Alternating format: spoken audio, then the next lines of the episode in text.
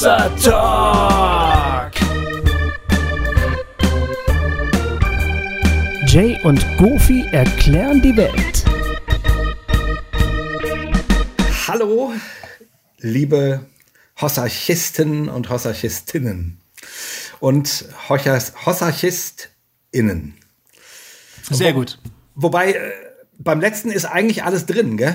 Das, ähm, Hossarchistinnen, ja, wenn du das Sternchen nicht mitsprichst, sozusagen. ja, also wenn ich die Pause mache, ist eigentlich alles drin. Ne? Eigentlich müsste ich ja nur sagen, hallo, liebe Hossarchistinnen. Genau. Richtig? Dann hast du alles. Dann hast du alle im Boot. Wir begrüßen euch im neuen Jahr 2021. 20 fucking 20 ist hinter uns und 2021 ging auch gerade wieder sehr gut los. Äh, Ging, ähm, es hatte fast den Anschein, als würde es genauso weitergehen, wie es aufgehört hat. Ne? meine Güte, wir nehmen jetzt irgendwie äh, zwei Tage nach dem Sturm auf das Kapitol auf. Äh, äh, ich dachte, also in, Dass man sowas noch erleben muss. in Washington, ich, äh, als ich vor dem Fernseher saß, dachte ich, das, äh, das kann doch nicht wahr sein. Wir wollten doch ein anderes neues Jahr haben. Ja. Und Das letzte Mal, dass das passiert ist, das war 1814, habe ich, glaube ich, gelesen. Da waren es noch die Engländer. ja, ja, Ja. ja, jetzt sind es Amerikaner, äh, die das, Das ist, äh, jetzt Kapitol stürmen. Ja. Ja, genau. QAnon-Schamanen. Das ist Lass schon. uns erstmal, lass Ja. uns erstmal alle äh, fröhlich begrüßen im neuen Jahr, oder? Also das, ist, das haben wir doch gar nicht gemacht. Das, Wir haben es äh, überhaupt nicht richtig gemacht. Wir nee, wünschen das euch, geht also nicht. Ja. wir wünschen euch ein verdammt geiles 2021. Das muss man Aha. jetzt mal am Anfang sagen, oder? Also wenigstens, sagen, äh, auch wenn es schon seltsam begonnen hat, ähm, äh, wir hoffen, dass ihr ein tolles neues Jahr hattet äh, und wenn ihr auch nur in kleinster Zahl hineingerutscht seid, dass es trotzdem schön war. Ähm, äh, ja, und dass es euch gut geht und ähm, dass dieses Jahr schöne Dinge für euch parat hält. Darüber werden wir auch reden. Äh, das sieht ja alles gar nicht so rosig aus, äh, was dieses Jahr, was auf uns wartet. ja, aber vielleicht ja auch doch. Ja, wir werden Vielleicht, sehen. ja, Genau. vielleicht wir, auch doch. Vielleicht wir kommt ja eine Also, Wende irgendwie. ja, Äh, wer weiß. Da Ja. müssen wir gleich drüber reden. Wir haben auf jeden Fall äh, gedacht, ähm, nachdem wir ja das letzte Jahr mit einem mit einer Art Jahresrückblick beendet haben ähm, und dabei natürlich wisst ihr ja viel über die amerikanische Wahl gesprochen haben und so weiter, ähm, wollen wir gerne dieses Jahr beginnen mit einer Art Ausblick. Also irgendwie uns mal fragen, was, äh, was kommt denn auf uns zu? Oder also jetzt wir, Gofi und Jay, was äh, befürchten wir, was hoffen wir, was äh, ja, was könnte sozusagen, was sehen wir als, als Trends äh, in Gesellschaft, in Gemeinde, in Kultur? Ne? Also so, irgendwie einfach mal Ja, und in die man Zukunft könnte ja auch fragen, welche Chancen bieten sich da denn eigentlich auch für Genau. gläubige Leute, die versuchen wollen, einen guten Einfluss geltend zu machen in, in schwierigen Zeiten. So, ne? Genau. Das bietet auch Chancen. Man kann ja, kann man, man kann das ja auch positiv drehen und sagen, Definitiv. wo können wir zupacken, wo können wir, wo können wir gute Dinge äh, geltend machen. So. Ja. Das wäre doch mal interessant, darüber nachzudenken. Genau. Und dass wir in schweren Zeiten leben, wissen wir. Also ein Jahr Ja. Corona hinter uns. Äh, wie gesagt, ich, warum ich gerade eben sagte, ne, mal gucken, was da auf uns zukommt, weil, pff, also meine erste Erwartung ist, dass eine riese, eine riesige äh, Pleite und ähm, Konkurswelle auf uns zurollt. Also, Ja, das stimmt. Ja. Ne, ich, ich erwarte, dass es wirtschaftlich echt schwierig wird und Menschen wirklich äh, noch mehr als im letzten Jahr um ihre Existenz kämpfen müssen, weil jetzt die Spätfolgen von dem sichtbar werden, also dass einfach äh, nicht genug Geld verdient werden konnte und und so weiter und so fort. Also das Genau. ist die erste Prognose. Ich meine, die äh, ist ist also hier könnt ihr jetzt nicht sagen, bei Hossa Talk habt ihr es zuerst gehört. also das ist jetzt äh, das ist kein Geheimnis. Nee. Aber trotzdem, ich meine, wir haben, wir haben beide das Glück sozusagen, dass wir nicht äh, finanziell von unserem Geschäft abhängig sind, also von sowas wie Hossa Talk oder ich von Super 2, du von deiner Kunst, sondern bei dir verdient deine Frau in einem normalen An Angestellten-Dasein. Äh, meine Frau hat auch einen Job, ich habe auch noch einen normalen Job in der Schulsozialarbeit und Gemeinde und so weiter. Also wir sind relativ safe. Ja. Aber das gilt, glaube ich, für eine ganze Menge Menschen nicht. Nee. Bevor wir da sind, wolltest du noch gerne auf die letzte Folge ein bisschen Bezug nehmen. Stimmt, das habe ich jetzt schon wieder völlig vergessen. Ja, ja, ich, ich moderiere dich gerade mal so ein bisschen hier an den Klippen vorbei. Ja, das ist stimmt. Ich wollte quasi schon, schon voll in, ins Thema äh, schießen. Ja, ja, genau, ich merke das. Ja, aber, aber gut, dass, gut, dass du es sagst. Ähm, genau, ich, äh, es gab einige Rückmeldungen zu unserem Jahresrückblick ähm, und auch gerade zu meinem Rant, äh, wo ich mich sehr... Den ich ja so gefeiert habe. Ich habe ich habe das so gefeiert. Ich bin nachher zu meiner Frau gegangen und gesagt, ey, was der Jay gestern wieder rausgehauen hat, das war so geil. Und dann haben wir dich ge nochmal gemeinsam abgefeiert. Ja, habt ihr? Ja. Das ist schön. Mhm. Äh, ja, wo, wo ich mich darüber beschwert habe, dass, dass gläubige Christen sozusagen ähm, das, was sie von Gott hören, wichtiger erachten als die Demokratie. So, ich meine, und das, äh, also, und wenn ich so sage, könnte man da ja auch sozusagen ein, ein, ein Fragezeichen dran machen. Ne? Du hast ja auch rhetorisch gefragt, soll man nicht Gott mehr gehorchen als den Menschen? Und das stimmt mhm, ja, grundsätzlich. Klar. Ich wollte natürlich da auf die, ja, ja. auf die Knackpunkte hindeuten, die sich natürlich sofort auftun. Da, ja. Genau, und, das, äh, und die Frage kann man ja so auch stellen. Also wir müssen das ja nicht alles äh, wieder aufrühren. Auf jeden Fall haben da einige Leute sich beschwert. Äh, und ähm, zum einen gab's, also, und da hatte ich manchmal das Gefühl, dass die Leute unsere Folge nicht wirklich bis zum Ende gehört haben. Sie war ja nun auch wirklich lang und sich mhm. nur darüber geärgert haben, dass ich mich darüber ärgere, äh, dass Leute, dass Menschen so vermessen sind, zu denken, sie wüssten, was was Gottes Wille ist. Mhm. so. Mhm. Ähm, ähm, ähm, naja, und ich denke, wenn man die Folge zu, zum Ende hört, dann kommt man ja an den Punkt, wo wir dann letzten Endes ja sagen, naja, am langen Ende kann man über alles reden, solange man nicht denkt, man wüsste, wie es wirklich ist. Ja. Solange man bereit ist, zuzugeben, dass man sich irren kann. Hm. Wenn man sich irren kann, ist das Gespräch mit jedem Menschen möglich. So. Mhm. Mhm.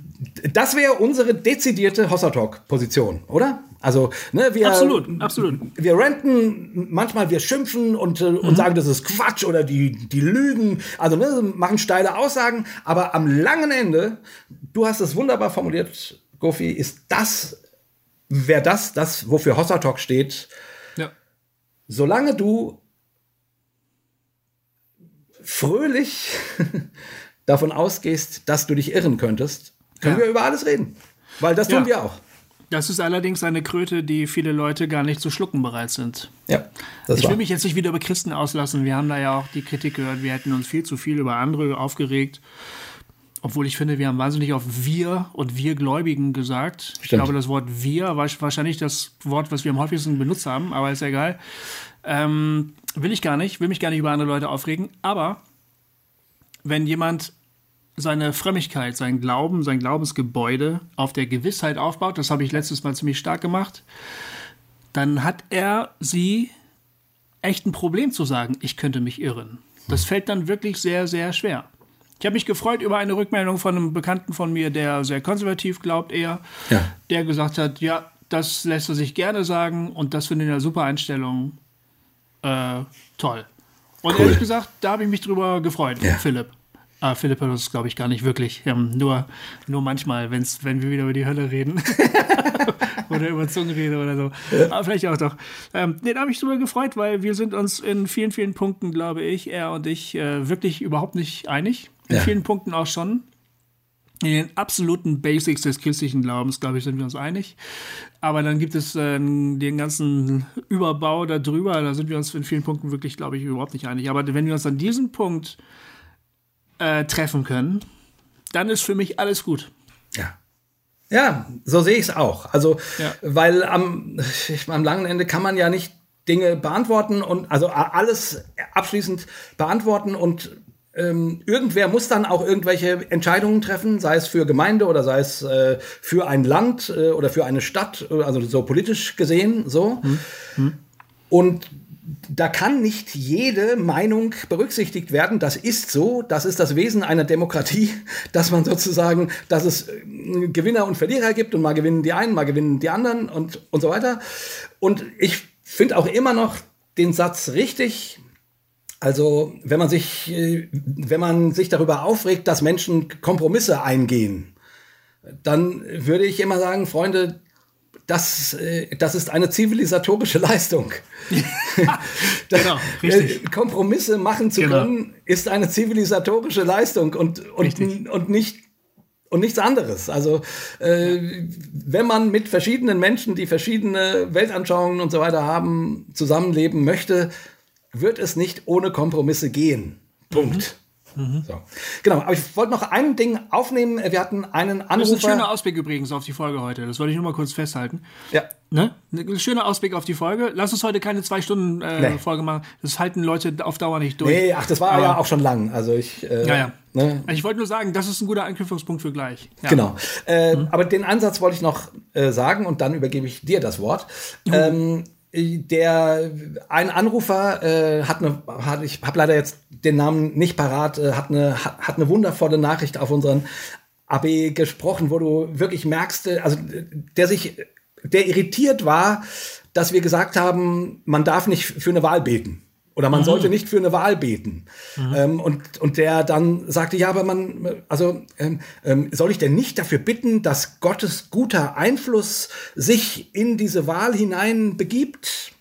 Und da würde ich ja sagen, äh, genau, und, äh, und da ähm, ähm, und um darauf zu antworten, ähm, ja, natürlich kannst du bitten, dass Gottes guter Einfluss äh, sich in einer Wahl oder in irgendwelchen Dingen, die Menschen entscheiden, sich niederschlägt. Also dagegen hätte ich ja gar nichts. Ja wogegen ich was habe, ist, dass wenn Menschen meinen zu wissen, was Gott will und alles andere gibt es nicht.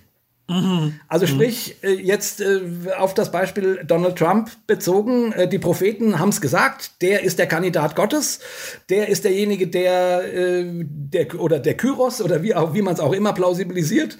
Ähm, ähm, ähm und und also alles andere ist Quatsch. Ja. Das einfache Gebet, Herr Jesus, du siehst, wir wählen heute den Leiter, den Präsidenten unseres Landes. Wir bitten dich, dass das gut läuft, dass dein Wille geschieht, dass, dass gute Dinge dadurch passieren. Ja, hm. dagegen hat doch keiner was. Also ne, gegen so ein Gebet hätte ich gar nichts, sondern ich habe was gegen Gebete, die so tun, als könnten sie Gott in den Kopf gucken. Ja. Okay, aber was ist, was ist die richtige Haltung? Wir haben jetzt die Wahl hinter uns. Ja. Wir gehen in das neue Jahr. Und auch in diesem Jahr werden wieder politische Entscheidungen anstehen und so. Und wir beiden, du und ich, wir begleiten das aus unserer Perspektive ja, genau. als linkspolitisch orientierte möchte gern Christen, ja? ja? Die wir so sind. Ja. Mit unseren festen Überzeugungen, was gut ist für die Menschen und was nicht. Haben wir ja auch. Ja, ja, klar. ist ja, wir sind ja nicht indifferent. Wir nee. haben ja klare Positionen, was wir ja. gut finden und was nicht. Wir wollen, wir glauben auch daran, dass Gott das Gute will für die Menschen. Wir glauben in Teilen zu wissen, was das Gute sein müsste. Wie gehen wir damit um? Wenn, wenn jetzt all das passiert, wenn hoffentlich endlich der Impfstoff auf den Markt kommt, ja. wenn weiß ich nicht, wenn die, wenn die Pleitewelle anrollt, wenn viele mittelständische Unternehmen kaputt gehen, gute Leute, hart arbeitende Leute, moralisch integre Leute, großartige Leute stehen plötzlich vor dem Nichts. Wie gehen du und ich, wie gehen wir jetzt damit um? Hm. Ähm, dass manchmal Dinge passieren, die eigentlich niemand wollen kann, eigentlich auch nicht Gott. Ja. Ich meine, also jetzt mal ganz platt gesagt, ne? Äh, nochmal kurz der Rückgriff auf den sogenannten Sturm auf das Kapitol. Ne? Mhm. Das ging ja quasi alles glimpflich aus. Also da gab es keinen, keinen echten Coup. Ne? Das so, stimmt, fünf äh, Tote. Immerhin. Ja, also ja, genau, glimpflich für das Wort entschuldige ich mich. Bei fünf Toten kann man nicht von glimpflich sprechen, aber, aber zumindest mhm. gab es keinen Coup. So, also, also, oder, oder, oder ein, ein versuchter Coup äh, wurde im Keim erstickt und äh, es kam nicht dazu. So, ich habe mhm. dann im gleichen Atemzug gedacht, naja, wie gesagt, man kann es auch, äh, der Christian Schwarz hat einen schönen, äh, hat einen schönen kleinen Aufsatz auf Facebook veröffentlicht, wo er das Ganze versucht positiv zu drehen, sozusagen. Mhm. Äh, bravo Amerika, ähm, die Gefahr wurde abgewendet. Bravo, Trump wurde abgewählt. Bravo, mhm. es kann in die Zukunft gehen und so. Und ich fand das gar nicht mhm. so schlecht. Mhm. mal andersrum zu gucken. Also nicht nur die Bedrohungen anzugucken, sondern sozusagen auch die, äh, auch das, was was das Land in dieser Krise leistet, sozusagen. Ja. Aber was ich jetzt dachte, ist, naja, es gibt Länder, keine Ahnung, äh, Nordkorea, ja, äh, da ist seit, keine Ahnung, wie viele Jahren äh, ist dort, äh, sind die Grenzen zu, mhm. ist eine Diktatur, werden Menschen unterdrückt. Mhm. Ähm, die DDR hat 40 Jahre existiert. Also, ne, äh, viele Situationen gehen nicht glimpflich aus. Viele mhm. Situationen, ähm, die Nazis waren in Deutschland äh, zwölf Jahre an der Macht und haben einen Krieg geführt, der ganz Europa in Schutt und Asche gelegt hat. Also mhm. ich will damit sagen, ähm, also die die Situation, dass du dich in einer Welt wiederfindest, wo du denkst, what the fuck, wo, wo ist Gott eigentlich? Warum, warum, warum, warum passieren diese furchtbaren Dinge, obwohl wir beten wie die Weltmeister? Ja. Ja, hm. also die, also die Frage, äh, die können wir hier beschaulich diskutieren, weil wir in einem freien Land leben. So. Mhm. Mhm. Aber es gibt eine Menge Plätze auf der Welt, wo du diese Frage nicht laut stellen darfst. Und zwar seit zig Jahren, seit mhm. Jahrzehnten. Ne? Also die Vorstellung, dass sich Gott einfach so durchsetzt, ja, das ist, also wenn man auf die Welt guckt, äh, also zumindest, ähm, ähm, ja, die ist eigentlich absurd. Ja. Also von mir aus könnte man argumentieren auf, ähm, auf die lange, äh, auf den langen Weg. Also ne, hier die, was war das, Martin Luther King, ähm, The Moral Arc of the Universe bends to Justice. Ähm, ähm, it's a long arc, ja, it's ja. a long arc. Also die, ja. die, die, ja. die moralische äh, Linie des Universums biegt sich in Richtung Gerechtigkeit. Mhm. Aber ja, es ist eine lange äh, Linie sozusagen. Ne? Also. Äh, so kann man ja irgendwie, keine Ahnung, philosophisch, äh, glaubenstechnisch, und das ist es ja auch, was Christen glauben, wenn sie an die Wiederkunft Jesu glauben.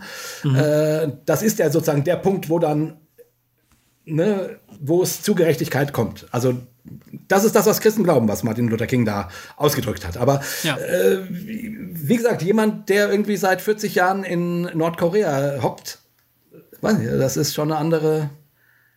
Das ist noch mal eine, also da, das, da würde, das würde sich sehr lohnen, mit solchen Menschen sich, sich zu unterhalten. Ja, hallo. Mal zu fragen, wie, wovon lebt dein Glaube? Ja. Ähm, was macht dir Hoffnung in ja. dieser Situation? Ja. Was erwartest du dir überhaupt vom. Leben? Erwartest du dir überhaupt irgendwas vom Leben? Weil die Frage, ob dein Gebet bezüglich des Präsidentschaftskandidaten erhört wird oder nicht, die spielt da wahrscheinlich keine die Rolle. Ist absurd. Nee, ja, die ist absurd. Die komplett ist, absurd. Die ist komplett absurd. So. Ja. Ich meine, ich fand es ganz spannend. Ich habe heute einen Artikel gelesen von einem äh, von jemandem, der in der charismatischen Szene sehr aktiv ist und der sich selber mhm. be bezeichnet hat als ein Apologet der charismatischen Welt, der auch selber äh, im prophetischen Dienst aktiv ist äh, mhm. und so. Mhm. Und der sagte, also Leute, ähm, wir müssen, also wir müssen jetzt schon in uns gehen und uns fragen, was ist mit all diesen Prophetien los, die Donald Trump äh, als die zweite Amtszeit und so weiter, äh, die das vollmundig verkündigt haben. Weil es geht mhm. nicht, also hier gibt's nur entweder oder. Du das kannst stimmt. nicht sagen, na ja, äh, Gott sieht den immer noch auf dem Thron. Also, wenn er nicht auf dem Thron sitzt, äh, ist das nicht so. Ja. Und ich fand den zumindest insofern, nee, ich fand den eigentlich gut, weil, weil da jemand gesagt hat, Leute, wir können das nicht einfach nur übergehen. Und wir müssen uns schon fragen, äh, wie, also äh, wenn wir an Prophetie glauben, und das tue ich, also das hat er ganz mhm. bewusst mhm. ähm, gesagt, ähm, wenn wir damit nicht irgendwie auch ins Gericht gehen, dann nimmt uns keine Sau mehr irgendwas ab und nimmt uns einfach nicht mehr ernst. Und da habe ich, da habe ich laut gesagt, yep, genau so ist es. Ich nehme euch nichts mehr ab. Das so. stimmt. Also, Aber du hast dir auch schon vorher nichts mehr abgenommen. Ja, ja, das ist richtig. Also, also ich fand den Artikel gut, weil er sozusagen sich ja mit dieser Situation auseinandergesetzt hat. Ja. Und dann, und dann sage ich, ja, genau. Also, wenn du möchtest, dass ich irgendeinem von euren bekloppten Propheten irgendwas glaube, mhm. dann muss jetzt eine echte Aufarbeitung kommen und, und nicht ja. nur charismatisches Larifari und äh, ich sehe jetzt wieder hier irgendwie tolle gedeckte Tische auf irgendeiner Blumenwiese ähm, und Gott sagt, er findet uns alle ganz toll, sondern also jetzt mal Butter bei, bei die Fische. Mhm. Ähm, also, aber fand ich zumindest spannend, äh, dass das zumindest in Ansätzen stattfindet. Wie gesagt, wenn du in der, in der einschlägigen Facebook-Foren guckst, äh, scheint das so, als ob das keinen von den Trump-Verehrern interessiert. Aber immerhin, es findet statt. Finde ich mhm. doch ganz gut. Also, wir befinden uns in extremen Zeiten. Sie können noch extremer werden, theoretisch, aber im Moment sind sie schon ganz schön extrem. Und das heißt für uns jetzt was? Das ist doch eigentlich die Frage. Wie gehen wir denn in die nächsten Monate?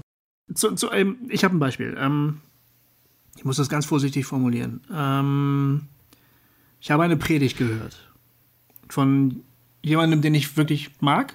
Ne? Mhm.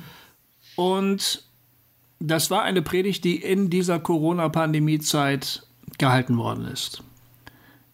In einer Zeit, in der sich ganz viele Leute wirklich mit existenziellen Fragen auseinandersetzen. Äh, was passiert, wenn ich erkranke? Ähm, kann ich das mit meiner Lungenerkrankung überhaupt überleben? Ähm, wie lange leben meine Eltern noch? Die sind sehr alt. Äh, werde ich geschäftlich die nächsten Monate überleben? Ja. Was mache ich, wenn mein Geschäft nicht mehr existiert? Äh, wovon soll ich leben? Muss ich die Stütze beantragen? Und so weiter und so fort. Das sind alles Fragen, die sitzen dir ganz dicht auf der Pelle. Ja. Diese Predigt hat sich vor allen Dingen irgendwie um eigentlich, naja, einfach um, um die Dinge gekümmert, um die sich fast 90 Prozent unserer Predigten immer kümmern. Also, ähm, wie schaffe ich es endlich, ähm, vor Gott mal ganz frei aufzustehen? Ähm, ähm wie kann ich wirklich begreifen, dass Gott mich liebt? Ähm, ich bete so wenig. äh, sowas halt. Hm. Und ich frage mich ganz ehrlich, sollte es in diesen Zeiten, in denen wir leben, nicht vielleicht andere Themen geben, über die wir sprechen sollten? Du, das, du, das, das habe ich in der Weihnachtszeit. Hast du es auch schon mal erlebt? Oder? In der Weihnachtszeit ganz oft gedacht, wenn ich in irgendwelche Weihnachtspredigten oder Advents Zeitpredigten reingehört habe und und im Grunde habe ich dann immer das gehört, was ich was man immer macht, so was ja. all die Jahre schon immer so war und was man ja auch machen kann. Ja, und ich dachte immer, äh, wie hä? Äh, Gott ist äh, ein Licht, er kommt in dein Leben. Ja, und. Wo Gott ja, ist, ist es hell. Ja, Aha. und. Äh, okay. Genau, all diese Dinge so. Und du denkst irgendwie, ja, äh, okay, aber äh, hier geht doch gerade ganz vielen Menschen der Arsch auf Grundeis und es ist, die, das Land geht gerade durch eine Totalkatastrophe. Die ganze ja. Welt geht durch eine Totalkatastrophe. Ja. Äh, also wie, der, ne, das war alles so süßlich, nett, adventlich. Mhm. Und ich dachte irgendwie, äh, das kann doch nicht sein. Nee. Also das kann doch nicht sein. Ich, äh, ich, äh, ich, ich habe dann, ähm, ich habe auch eine Predigt äh, über Maria ähm, ge gehalten am, mhm. am vierten ähm, Advent. Da habe ich, da war mein Fokus darauf, dass sie die, dass sie die Botschaft kriegt, äh, du, du bist schwanger und äh, sie ist nicht, nicht verheiratet. Ne? Also ja. da habe ich sozusagen den Fokus auf die Totalkatastrophe gelegt und gesagt, sorry Leute, ich weiß, ihr wollt jetzt gerne hier Advents-Detail hören. Nee, ist in diesem Jahr nicht. Wie, wie soll das möglich sein? Also mhm. ähm, hier passiert eine Totalkatastrophe. Ähm, und ja, im Rückblick kann man das dann anders deuten. Äh, und das ist unsere Hoffnung. So.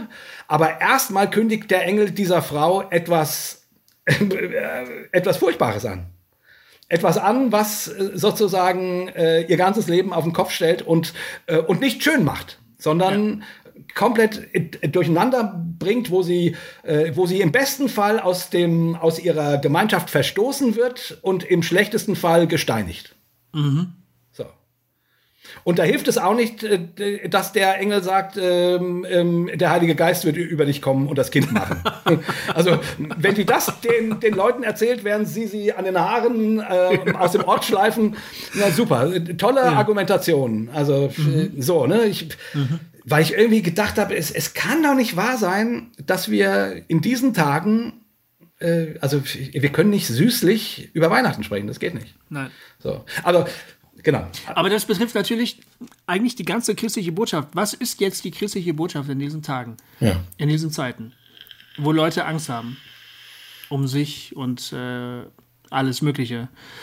Klar, man hätte schon vorher drauf kommen können. Wir haben äh, wahrscheinlich eine, also eine sich anbahnende Klimakatastrophe vor, vor, der, vor ja. der Nase. Ja. Und seit vielen Jahren sterben bereits Leute auf dem Mittelmeer äh, zu Tausenden, Jahr für Jahr. Also, ich sag mal, die existenziellen Katastrophen waren bisher für uns eher so abstrakte Probleme, ne? Ja. Da finde ich, kann man es vielleicht noch ein bisschen emotional nachvollziehen, dass die Predigten und die Botschaften, die wir so in die Welt gesandt haben, ja, sich eben, ich meine, auch Hossa Talk, ne, kann sich davon nicht ganz ausnehmen, dass wir uns eben darüber fragen, muss ich die Bibel wirklich so verstehen oder muss ich sie anders verstehen oder ist Gott lieb oder ist er böse? So all diese Fragen, die uns halt umtreiben, klar, jeder Mensch hat seine, du hast es gerade gesagt, jeder Mensch hat seine eigenen Katastrophen. Das kommt nochmal hinzu. Ja. Und die muss man auch ernst nehmen. Das stimmt, ne? Da soll man auch hineinsprechen. Aber jetzt sind wir und unseresgleichen und alle unsere Leute, mit denen wir hier gerade zusammen, wir sind eigentlich gerade doch echt betroffen. Ja. Es gibt auch jetzt noch Unterschiede. Für manche ist das noch eher eine abstrakte Bedrohung. Also du und ich, wir beiden sitzen im Trockenen. Ja. Für uns ist das eine abstrakte Frage, äh, ob irgendwelche Leute pleite gehen oder nicht. Wir wissen, ja, es wird wohl passieren, aber Gott sei Dank, wir sind es ja nicht. Also wir können da auch noch relativ frei drüber reden. Aber es gibt ja. jetzt Leute, die uns jetzt zuhören, die sagen, für mich ist das eine Frage. Ganz genau. Mit der habe ich mich in den nächsten zwei Wochen zu beschäftigen, was ich ja. jetzt mache. Das ist anders. Auf einmal wird so ein Problem eben äh, äh, wird, wird konkret. Ne?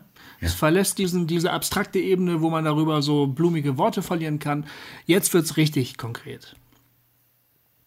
Und da bin ich doch der Meinung, dass der christliche Glaube irgendwie ein bisschen irgendwie was Besseres zu bieten haben sollte als äh, Gottes Licht und er liebt dich und glaube nur und dann wird schon werden. Also da muss doch irgendwas, was, ja. was ist denn da jetzt? Was können wir denn jetzt liefern? Also ja. was können wir denn jetzt liefern? Das ist die Frage, die mich umtreibt. Ja. Ja, äh, Gott ist Licht, ist ja alles schön. Und wenn man Menschen dazu, also ich, ich sage jetzt mal ganz platt, äh, hilft, äh, ihre Unruhe im Gebet loszuwerden und ihre Ängste abzulegen, also finde ich erstmal ähm, ja eine gute Sache. So. Ne? Mhm. Also es ist besser, jemand wird seine Ängste los und kann sie an Gott abgeben und erlebt eine Art von, äh, ich, fühl, ich fühle Gottes Führung und Leitung und Liebe bei mir. So, ne? Also deswegen, also, äh, das ist nicht falsch.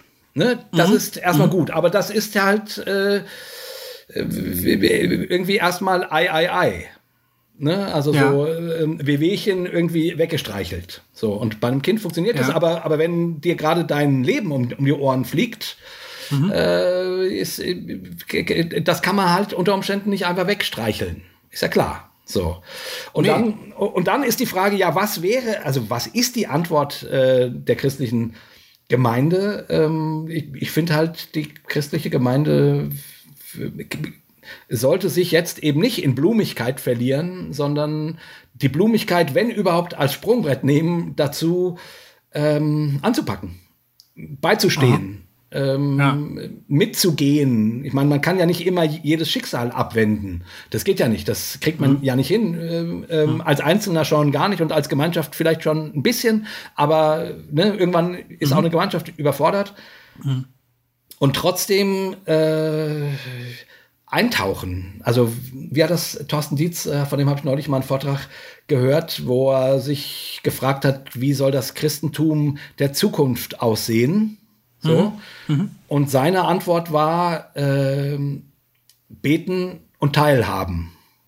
Und das ist eine sehr simple Antwort, die mich ja. aber komplett überzeugt hat. Also Predigt, Predigt kommt nicht vor. Nee, Predigt kam da nicht vor. Also beten ne? also eine mhm. Verbindung zu Gott halten und teilhaben an dem das Leben, heißt also mit an der den Welt. Leuten, mit den Leuten zusammen da unterwegs sein. Ja, Oder also was heißt das? äh, äh, Teilhaben, Teilhabe an der Welt, in der Welt, also quasi in der Welt sein mit den Menschen und ihren hm. Sorgen, ihren Problemen, auch den eigenen Sorgen, eigenen Problemen. Also es ist ja nicht so, dass nur die Menschen in der Welt Probleme haben und die Leute in der Gemeinde nicht. Das wäre ja, wär ja Quatsch. So, Ja. ähm, also Teilhaben. Hm. Aber ich fand diesen Zweiklang irgendwie gut. Also der, der hat mir, der hat mich angesprochen. Wie gesagt, der ist simpel, aber ich finde, der sitzt. Beten, also eine Verbindung zu Gott halten und dann mittendrin sein. Und das geben, was man geben kann. Man kann ja nicht mehr geben, als man, als man hat. So, aber das geben. Ähm, und dann mal gucken, welche kleinen und großen Wunder auf dem Weg passieren oder eben auch nicht passieren. Ähm, ähm, aber das Wunder ist, dass die Menschen trotzdem nicht weggehen. Ne? Also die, die, die, dass du als äh, frommer Mensch halt jemanden durchträgst. Genau. Und so weiter. Also, also es muss irgendwie praktisch werden. Es ist, es, es, wir, wir können uns nicht auf Blumigkeit und, und, und geistlichen ähm, Glaubenssätzen ähm, und dogmatischen Ideen, wie Gott handelt und wirkt. Hm. Aus, also das, das geht alles nicht. Also finde ich, in einer Welt, äh, die immer mehr und mehr deutlich macht, dass den, dass anderen Menschen das Wasser bis zum Hals steht, ja, da, da muss was anderes kommen. Das muss man vielleicht erstmal wahrnehmen, ne? oder? Also, um, um bei den anderen Leuten zu sein, um, um Teil zu haben, äh, musst du das ja erstmal wahrnehmen, wo überhaupt Not ist, Not am Mann, also Ja. ne? wo es Leuten wirklich scheiße geht. Wo du, wo du eine Kleinigkeit beitragen kannst, damit es ihnen vielleicht ein bisschen besser geht. Also, das wäre ja, das wäre ja mal ein Anfang. Ja. Ich muss gerade dran denken, mein Ange ich habe äh, ein, ein angeheirateter Verwandter von mir, der, der ist ziemlich krank, der hat äh, schlimmen Parkinson und ähm, ähm, jetzt vor kurzem ging es ihm wirklich sehr, sehr schlecht. Also so schlecht, dass man eigentlich geglaubt hat, jetzt müsste er sterben. Und ähm, er und seine Frau, die haben sich immer sehr viel bemüht um Christen aus dem Iran, ne? Um dass die hier Fuß fassen können. Die haben die bei, glaube ich, bei Behördengängen begleitet und sowas alles. Ja. Und diese Leute, die haben sich ähm, in der Weise jetzt revanchiert, dass die eine Nacht lang diesem Mann, diesem kranken Mann, das Atemgerät ans Gesicht gehalten haben, Echt? damit seine Frau schlafen konnte. Ehrlich? Ja, und das war halt eigentlich eine total starke Art, um was zurückzugeben. Ich denke, das haben die so, die haben, also revanchieren ist eigentlich das falsche Wort, ne? Ja. Aber die haben wahrscheinlich gesagt, du hast uns echt oft geholfen, jetzt helfen wir dir. Ja. Und das war die Hilfe, die sie anbieten konnten, Ja. dass sie ihm halt den Sauerstoff gegeben haben. Gott, das ist Denn- eine, ja, eine krass, total oder? berührende Geschichte, ey. Meine Güte. Ja, es ist wirklich, es ist, es ist wirklich. Ähm, und, aber, also gut, eine, eine durchwachte Nacht ist, ist blöd. Also man ist ja müde am nächsten Tag, aber auf der anderen Seite ist es auch wiederum eine kleine Geste. Und dann, aber in dieser Situation ist es dann doch auch wieder eine verdammt große Geste. Also du bist halt da, du laberst nicht, ne? Du machst halt was Wichtiges. Ja, ja und irgendwie, ich, ich glaube tatsächlich, diese, dieser, dieser Moment, wo du, also, wo, und das sage ich mir selber als allerersten, weil ich bin ja jemand, der total in, in, in, in Glaubensmodellen und Gedanken und, äh, und ist es nun so oder so oder so oder wie erkläre ich mir dieses und jenes aufgeht. Ne? Ich bin ja ein sehr unpraktischer Mensch eigentlich. Deswegen, also das, äh, aber irgendwie äh, ist das, was der Glaube, der uns, also wenn sich irgendwie zeigen soll, sollte, dass das, woran Christen glauben, ähm, wahr ist und eine stärkere Re Realität als die Realität des, des Bösen, der Katastrophe, des Furchtbaren, dann doch nur in solchen Gesten, wie du sie beschrieben hast, dann mhm. doch nur darin, dass irgendwie der Glaube Menschen dazu befähigt, Dinge zu tun, die dann irgendwie auf irgendeiner Weise Licht und Heil äh, an das Bett eines anderen bringen, äh, mhm. in das Leben eines anderen bringen. So. Mhm. Also ich, ich, ich fand, das so, fand das so stark, ne, dieser also dieser prophetenkritische Artikel, den ich vorhin zitiert habe, ne, mhm. ne, den ich heute ja. gelesen ja. habe, der sagte dann an einer Stelle, naja, vielleicht sagen jetzt einige von euch, ähm, vielleicht haben wir nur nicht genug gebetet, dass Donald Trump ins Amt kommt. Ja. Und dann ja. sagte er, also Freunde, äh, mir ist keine Situation auf der Welt bekannt, in der so viel gebetet wurde wie in dieser. Mhm. ähm, sorry, das zieht nicht. Also, also wenn das nicht gereicht hat, dann reicht Gebet nie. So. Ja. Und ich fand das irgendwie gut. Also der hat das in dieser charismatischen Sprachwelt ausgedrückt. Mhm. Aber eigentlich ist es ja das. Verstehst du? Du, du kannst mhm. auf deinen Knien äh, Gott bitten um alles Mögliche. Aber wenn es nicht dazu führt, dass äh, irgendwie du von deinen Knien aufstehst und äh, Licht in die Welt bringst, ja, dann, dann, dann sind das halt tolle Zeiten mit dem Herrn. Aber, äh, und wie gesagt, ich sage das mir als allererstem. Ich sage das mir als allererstem. Und ich weiß, Aha. wenn ich nachher hier den äh, Laptop zuklappe, weil ich darin überhaupt nicht gut bin. Ich bin überhaupt nicht gut darin, praktisch zu, zu sein, sozusagen. Ja, ja, Aber, aber, aber praktisch sein bedeutet ja auch zuzuhören. Ja, ja. Okay, ja, kannst du auch nicht so gut, aber. Ja, Moment mal. Nein, aber du, du äh, empathisch zu sein, ein Herz zu haben für die Situation anderer Menschen. Das ist, das, das gehört ja auch dazu. Das heißt ja nicht immer, dass du einen Hammer in die Hand nehmen musst oder nee, ein Beatmungsgerät oder so. Nein, natürlich nicht. Ich, ich, will nur, ich wollte damit nur deutlich machen, mir ist schon klar, dass das irgendwie, äh, ich, äh, auch hier kann man schöne blumige Worte dafür machen, wie ja. wichtig es ist, äh, Licht in der Welt zu sein und nicht nur mhm. zu predigen und bla und blub und so, ne? Ähm, sondern es eben tatsächlich zu tun. Also. Aber, aber weißt du, ähm, neulich, neulich habe ich meinem, meinem Nachbarn geholfen. Ne? Der, der, Mann ist schon, schon sehr alt, sehr bettlägerig. Ähm, ja. Er war aus dem Bett gefallen und ich musste helfen, ihn wieder ins Bett zu heben. Okay. Ja. Und ich bin ein alter Sunny, also ich habe ja Rettungshelfer gemacht als Zivildienst, Zivildienstleister. Ich habe dann so einen so einen Notfallschalter in meinem Kopf. Ne?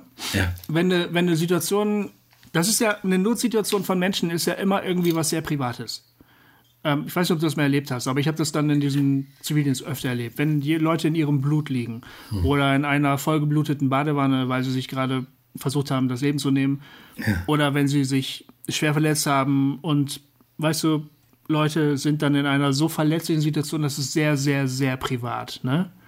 Das, das veranlasst einen manchmal, oder das, das baut so eine, so eine Hemmschwelle auf. Man möchte niemandem jetzt zu nahe treten. Das hindert einen manchmal daran, auch wirklich zu helfen. Mhm, mh. Weil man sagt, oh, das mhm. ist jetzt irgendwie, ah, das ist ein bisschen peinlich und mhm. mir ist es peinlich und ihm ist es peinlich oder, weißt du, so. Ja. Und das ist aber Ich weiß genau, was du meinst. Ich weiß genau, was natürlich. Ich glaube, jeder ja. weiß genau, was ich meine. Das ist wirklich ja. ein Problem. Aber nun, lebt, nun passiert eine Situation, die wirklich so existenziell ist. Du musst über diese Grenze drüber schreiten. Das ist ein älterer Herr. Ich habe den noch nie geduzt.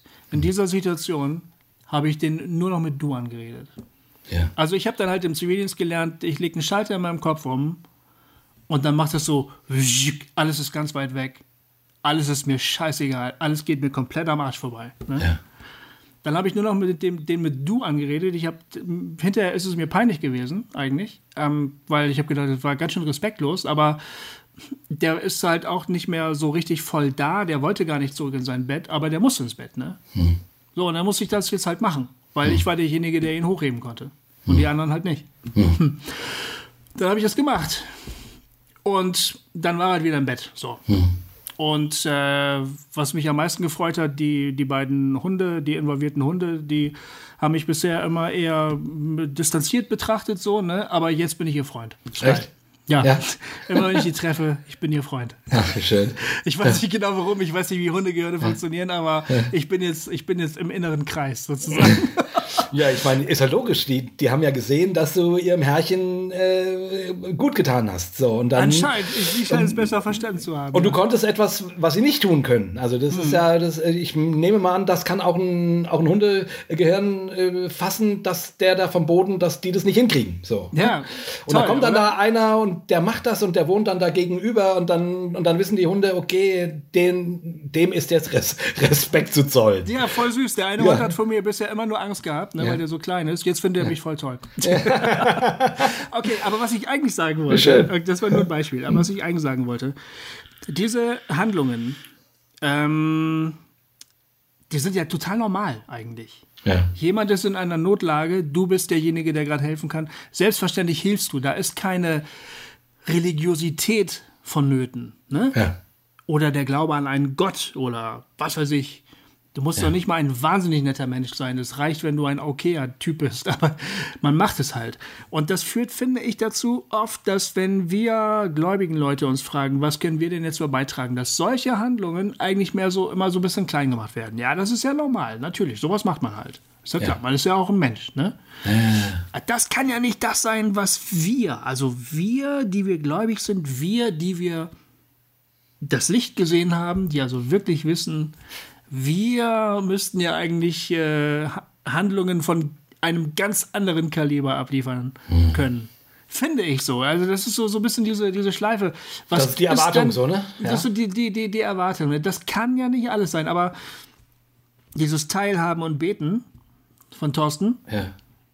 finde ich, spricht eine andere Sprache. Ich würde sagen, das spricht davon, dass man das Nächste, was eben einfach da ist, was zu tun ist, dass man das halt macht. Ja, das stimmt. Ich- Also, Ja, ja, du hast natürlich vollkommen recht. Irgendwie. Und das ist in dem Sinne ähm, auch eigentlich ganz spannend, weil als ich mich gefragt habe, ne, wir wollen ein bisschen versuchen, in die Zukunft zu gucken, äh, äh, was könnte denn, also was könnte denn kommen? Und jetzt nicht nur im Sinne von der nächsten Katastrophe, sondern was ist von uns Christen in dieser Welt, in dieser Zeit gefordert, in dem, was auf uns zukommt oder, oder wo geht's hin? So.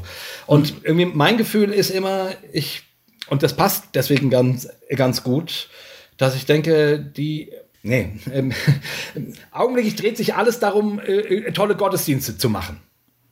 ja. So. Egal, äh, ob sie nun liturgisch toll sein sollen oder, oder ICF-lisch toll sein sollen, also eine, Ins eine tolle Inszenierung, oder ob sie ganz persönlich sein. Also, also es dreht sich immer um, um äh, der Gottesdienst muss toll sein. Und dagegen ist ja nichts zu sagen. Keiner, keiner möchte schlechte Gottesdienste. So. Also ich meine, es ist ja völlig legitim zu sagen, wir wollen schöne Gottesdienste, in denen ich gerne Menschen mitbringe. Aber es dreht sich immer alles um diesen fucking Gottesdienst irgendwie. stimmt. Äh, Genau. irgendwie, und ich, ich, und das ist ja auch ein Sakrileg, weil es dreht sich nun mal in der Christenheit immer alles um diesen Sonntagsgottesdienst. Aber eigentlich glaube ich, dass wo, das, wo es hingeht, gerade in dieser postchristlichen Zeit, wo es nicht mehr normal ist, in Gottesdienste zu gehen oder wo sich Menschen eher wundern, wenn du in den Gottesdienst gehst, äh, genau Teilhabe. Also das, was du gerade ge- äh, gesagt hast, eben nicht das Besondere, sondern das Alltägliche sein und tun und dabei sein. Also, also, äh, und nicht, nicht nur um ein christliches Zeugnis zu geben oder um die Welt zu retten, sondern weil es auch normal ist. So, also, also mein Gefühl wäre, und, und, und, und ich weiß nicht, ob das, ein, ob das ein Trend ist oder ob das richtig ist, oder, aber mein Gefühl ist es irgendwie in, in dieser ganzen christlichen Beschäftigung damit, worum es geht oder was wichtig ist. Irgendwie bräuchten wir neu dieses, ja, dieses Teilhabe. Das, was du gerade beschrieben hast. Und, und zwar das ganz Normale. Das war ja dein Punkt gerade. Eben nicht, Genau, ja. eben nicht, äh, okay, und jetzt äh, organisiere ich die Tafel. Es gibt hier keine Tafel am Ort und ich mache das. Genau, so, genau, Und jeder ja. Christ macht mindestens so eine Sache. Also, Ich meine, es wäre ja toll, aber so funktioniert das Leben ja oft leider nicht, dass das jeder kann, etwas ganz Besonderes, Neues zu organisieren, sondern äh, das, was vor den Füßen liegt, das, was dir im täglichen Leben begegnet, äh, mit Liebe und Hingabe zu machen. Und, und irgendwie, ich weiß gar nicht, ich, äh, also ich mache da ja einen Gegensatz auf. Und natürlich gibt's da keinen Gegensatz, weil man kann schöne Gottesdienste machen und man kann trotzdem teilhaben. Mhm. Aber mein Gefühl ist, es geht so viel Energie dafür drauf, ähm, genau, genau. Äh, äh, schöne Gottesdienste zu machen, äh, ja. dass ich irgendwie denke, also mein Gefühl ist, das ist nicht das, was die Welt gerade braucht. Genau, das ist ein richtig guter Punkt, den du gerade sagst. Niemand hat was gegen schöne Gottesdienste, aber man sollte was dagegen haben, dass sie so wahnsinnig viele Ressourcen schlucken. Ja. Dass sie so viel Energie kosten und so viel Zeitaufwand kosten. Weil man sich dann so dermaßen darum kümmern muss, dass die auch wirklich funktionieren. Also, es ist jetzt blöd zu sagen, in der Zeit könnte man auch was Sinnvolleres tun, weil das wiegt das dann wieder so auf ja, ja. und dann muss man sich genau. fragen, tue ich jetzt wirklich was Sinnvolles oder nicht oder so, das ist auch scheiße. aber, aber man könnte die Sache auch tiefer hängen. Man könnte zum Beispiel sagen, Gottesdienste sind einfach nur dafür da, dass ich ein bisschen auftanken kann, damit ich dann in der nächsten Woche wieder für andere Leute da sein kann. Oder Kraft habe für mein Leben oder so. Das würde ja ausreichen. Also ja. Mir ist das eigentlich persönlich nicht so wichtig, ob die Moderation jetzt wirklich gut ist oder ich halte auch mal eine schlechte Predigt aus, obwohl ich dann meistens knatschig werde, oft. ja, Aber ich muss mich dann halt zusammenreißen. Ich muss dann immer sagen, hey, ist nicht so wichtig, ne? Hm. Ja, klar, die Frage wäre, was ist denn dann überhaupt wichtig? Äh, wichtig ist wahrscheinlich einfach nur, ich glaube, dass das, was ich vorhin als sowas, als das Normale, das so herabgespielte bezeichnet habe, dass man das wieder in den richtigen Kontext gerückt bekommt. Dass man weiß, dass ich weiß, dass wenn ich in der nächsten Woche für meine Nachbarn und für meine Familie da bin, ne? Ja. Dass ich weiß, dass das im großen Ganzen von Gottes guter Ordnung passiert. Ja. Das müsste mir der Gottesdienst ins Bewusstsein rücken, weil in der Woche weiß ich das unter Umständen vielleicht wirklich nicht. Da helfe ich halt, weil ich helfen muss, weil ich werde gebeten, also mache ich es halt kurz, ne? Ja. Aber der Gottesdienst, dieser, dieser Moment, wo ich mich wieder sozusagen abgleiche mit der Realität Gottes, so. Oder ja. wo ich mir das ins Bewusstsein rufe, dass ja die Realität Gottes die eigentliche Realität ist, dass es gar keinen Unterschied gibt zwischen diesen beiden Sphären, so. Dieser Moment würde mir zu verstehen geben, für die nächste Woche, dass was immer jetzt kommt, was immer ich jetzt Gutes tue, für irgendwen Menschen, in welcher Situation auch immer, dass das in dieser Ordnung, in dieser Wirklichkeit aufgeht. Ja. Und dass es daher seine Heiligkeit bezieht auch. Ja. ja. Ohne dass ich jetzt noch predige oder Traktat hinterher schmeiße oder den Supermarkt zu einer spontanen Gebetsgemeinschaft zusammenrufe oder so. Weißt du? Einfach nur, weil ich kurz mal geholfen habe, weil jemand gerade meine Hilfe brauchte. So. Aber Dafür wäre für mich der Gottesdienst da. Ja um, um, um mir das in Erinnerung zu rufen, sozusagen. Genau. Ne? Um, ja. um mich daran zu erinnern, mein alltägliches Leben zählt, Gott ist da drinne, ich kann Richtig. einen Unterschied machen und der muss nicht immens sein, der kann einfach das sein, was jeder, was man tut. So. Genau, ähm, aber, aber darin halt erweist sich Gottes, Gottes Reich. So, genau. Ne? Und dann ja. sagt jemand, ja, aber das tut doch jemand, der nicht gläubig ist, auch. Und dann sage mhm. ich, genau. Genau. Ja, was, ja. Ist dein, was ist dein Problem? Ja. Soll das nicht tun? Ja, genau. Also, also wäre es besser, wenn er es nicht täte. So nach dem Motto, nein, weil es geht ja darum, dass solche Dinge getan werden. Also das genau. ist der Inbegriff des Reiches Gottes. Äh, Aber der handelt dann das doch, der macht das dann doch nicht wegen Gott. ja, woher weißt du das?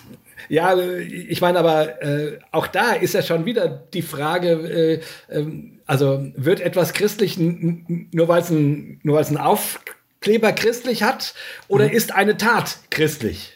Also, ne, genau. also, also, also wird etwas, wird eine Tat nur dann christlich, wenn es ein Christ tut? Ja, ja, genau. Also, also wenn jemand sagt, ich tue das für Jesus Christus, ja. wird es dadurch christlich oder, oder ist die Tat, die, äh, die ein, die gleiche, die ein Christ und ein Nicht-Christ tun, in sich nenn es christlich, nenn es richtig, nenn es heilig, nenn es wie du willst. Genau. Weil diese Tat gut ist. Weil sie Weil gut sie- ist. Weil, Weil sie sie, gut ist. weil sie richtig ist, weil sie, die, also egal, welches Ja, Label genau. du draufklebst. äh, Nee, genau, diese Tat, diese Tat ist, äh, ist es wert, getan zu werden. Egal, wir- welches Label da draufklebt. Also, Darüber äh, haben wir schon mal vor einigen Jahren geredet. Da haben wir Beef gekriegt, weiß ich noch, glaube ich. Aber die Frage ist wirklich, ähm, müssen, äh, genau, müssen gute Taten erst getauft werden, damit sie christlich sind? Ja, natürlich. Das ist die Frage. Nicht. Also, Nee, glaube natürlich, ich, na, ja. nee, natürlich, wir sagen natürlich nicht, aber es gibt diese. ja. Aber jetzt wäre natürlich trotzdem die Frage, also die, die, ähm, und da gucken wir ja ein bisschen in die, in die Welt, ne? ähm, ähm, in die Zukunft. Also ich weiß nicht, wie lange uns Corona noch beschäftigt. Ich meine, es, ist, äh, es gibt einen Impfstoff, wie, wie, wie, wie wahnsinnig äh, gesegnet oder äh, ähm, ähm, Privilegiert? Ähm, privilegiert. Privilegiert ist die Zeit, in der wir leben, wo die Wissenschaft so weit ist, dass sie innerhalb von einem Jahr, von nicht mal einem Jahr, einen Impfstoff findet und so weiter. Ich meine, wenn, du, irre. Und wie wenn du ins Mittelalter wir, gehst, Ja, wie Wenn du privilegiert sind wir, dass wir in Europa leben, weil wenn wir Genau. woanders leben Ja, würden, ja. hätten wir ihn erstmal noch Ja. lange Zeit nicht. Da sind wir auch äh, von Gott sehr gesegnet. Ja, und wenn du ins Mittelalter gehst, äh, wo Seuchen eben äh, Jahrzehnte ge gedauert haben und die Menschen wie die Fliegen und auch die Christen wie die Fliegen ges gestorben sind, weil die Wissenschaft noch nicht so weit war. Das muss man Mhm. Ja. einfach mal so sagen. Ähm, ähm, also, Übrigens, ich habe gerade einen sarkastischen Spruch gemacht. Ich muss das kurz nochmal. Ich habe ich hab gemerkt, dass man Sarkasmus und Ironiesignale hinterher schicken muss, weil das manche Leute nicht was kapieren. Das war von mir ein sarkastischer Spruch für alle, falls ich es nicht rausschneide. Der Jay hat es nicht gemerkt, aber ich sage euch das nur. Ich war so, genau. Ich Äh, habe gesagt, wie gesegnet sind wir und privilegiert, dass wir in Europa leben. ja, Von Gott etwas- gesegnet. Im Da- Gegensatz ist- zu den anderen, die nur in Namibia leben oder so. Weil das, aber das ist natürlich überhaupt nicht ernst gemeint von mir, sondern das Ja, war ein aber das lässt du- bösartiger Spruch. Aber das, aber das lässt du bitte drinne. Ich habe das geflissentlich übergangen, weil, Okay. weil ich dachte, na, das steht für sich selber. Ja, Ich ja habe manchmal, ich habe, ich mache die Erfahrung, dass Leute Ironie nicht verstehen. Also auch erwachsene, intelligente Leute verstehen manchmal Ironie nicht. Ja, das stimmt.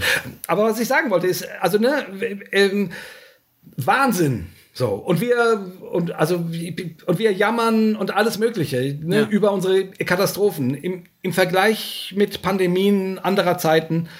Äh, es ist es ist wirklich Wahnsinn äh, an dieser Stelle, dass es schon einen Impfstoff gibt. Verdammt normal, Wahnsinn. Stimmt. So. Ja, ist irre. Genau. Aber nun, nun gehen wir in die Zukunft.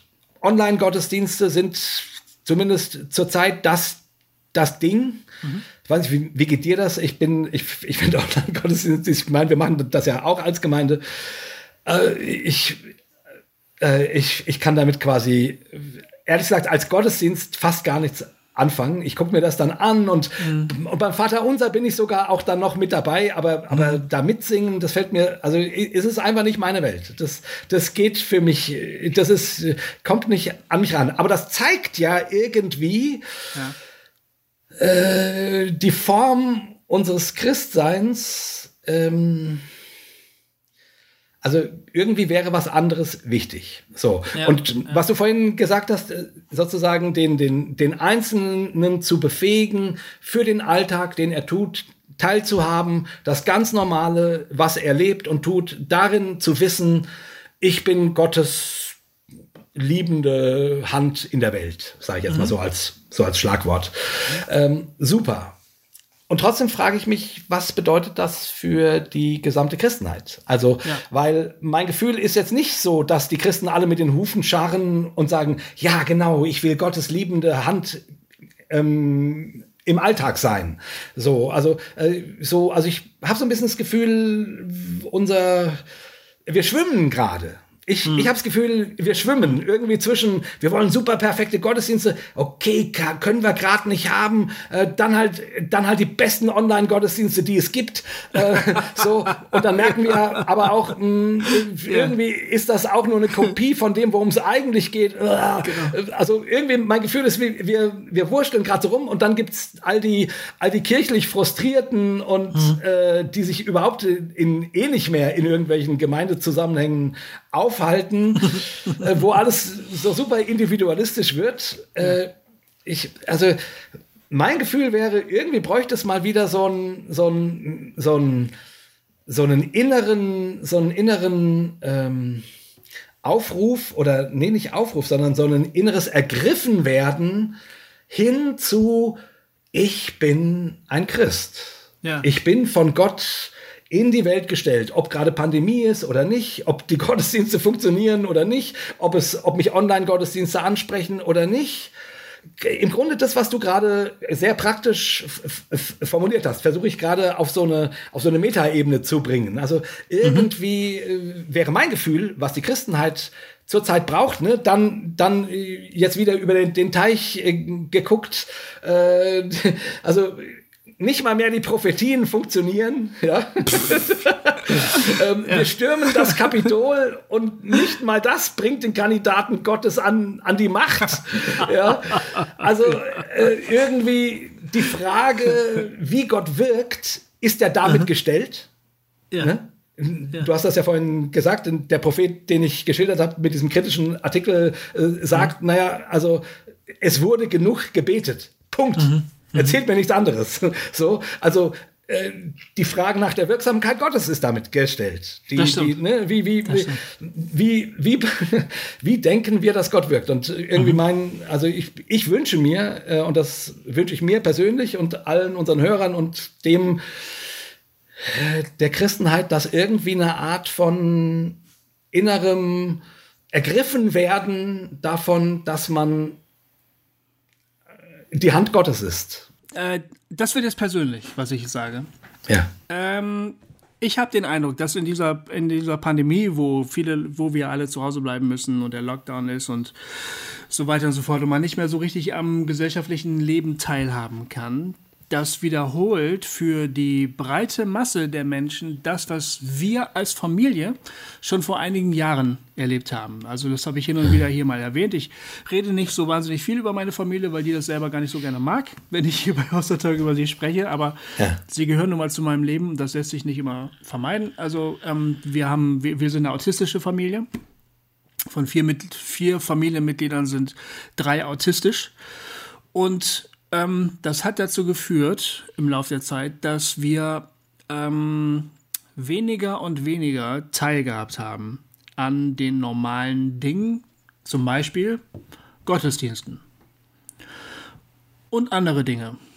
Dinge, die für die allermeisten Leute total normal sind. Ne?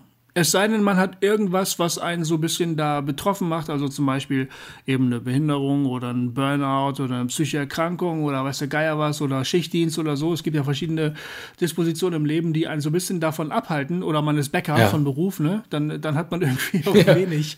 Ich glaube, die Bäcker haben irgendwie, abgesehen davon, dass sie nichts verkaufen können, haben die, glaube ich, sozial gesehen so nicht so wahnsinnig große Probleme in Corona-Zeiten, weil die sind sowieso immer von morgens um drei bis abends um 19 sind die wach, ne? Genau. Und wenn das Leben losgeht, müssen die schlafen, weil die wieder arbeiten müssen. Ja. Und so war das für uns als Familie auch, ne? Ja. Wir haben uns gewisse Dinge einfach abgewöhnt, weil die nicht gingen. Die gingen halt nicht. Und wenn wir jetzt so sehen, wie die Welt um uns herum so ein bisschen die Läden zumacht, die Bürgersteige hochklappt und darüber traurig ist, dass sie dies nicht können und das nicht können, da verstehen wir manchmal das Problem nicht. Ja. Um ganz ehrlich zu sein. Sondern dann denken wir, ja, kennen wir. Hm. Also für uns ändert sich nicht so wahnsinnig viel. Ist nicht schön, aber man kann damit leben. Also man kann damit leben lernen, zumindest.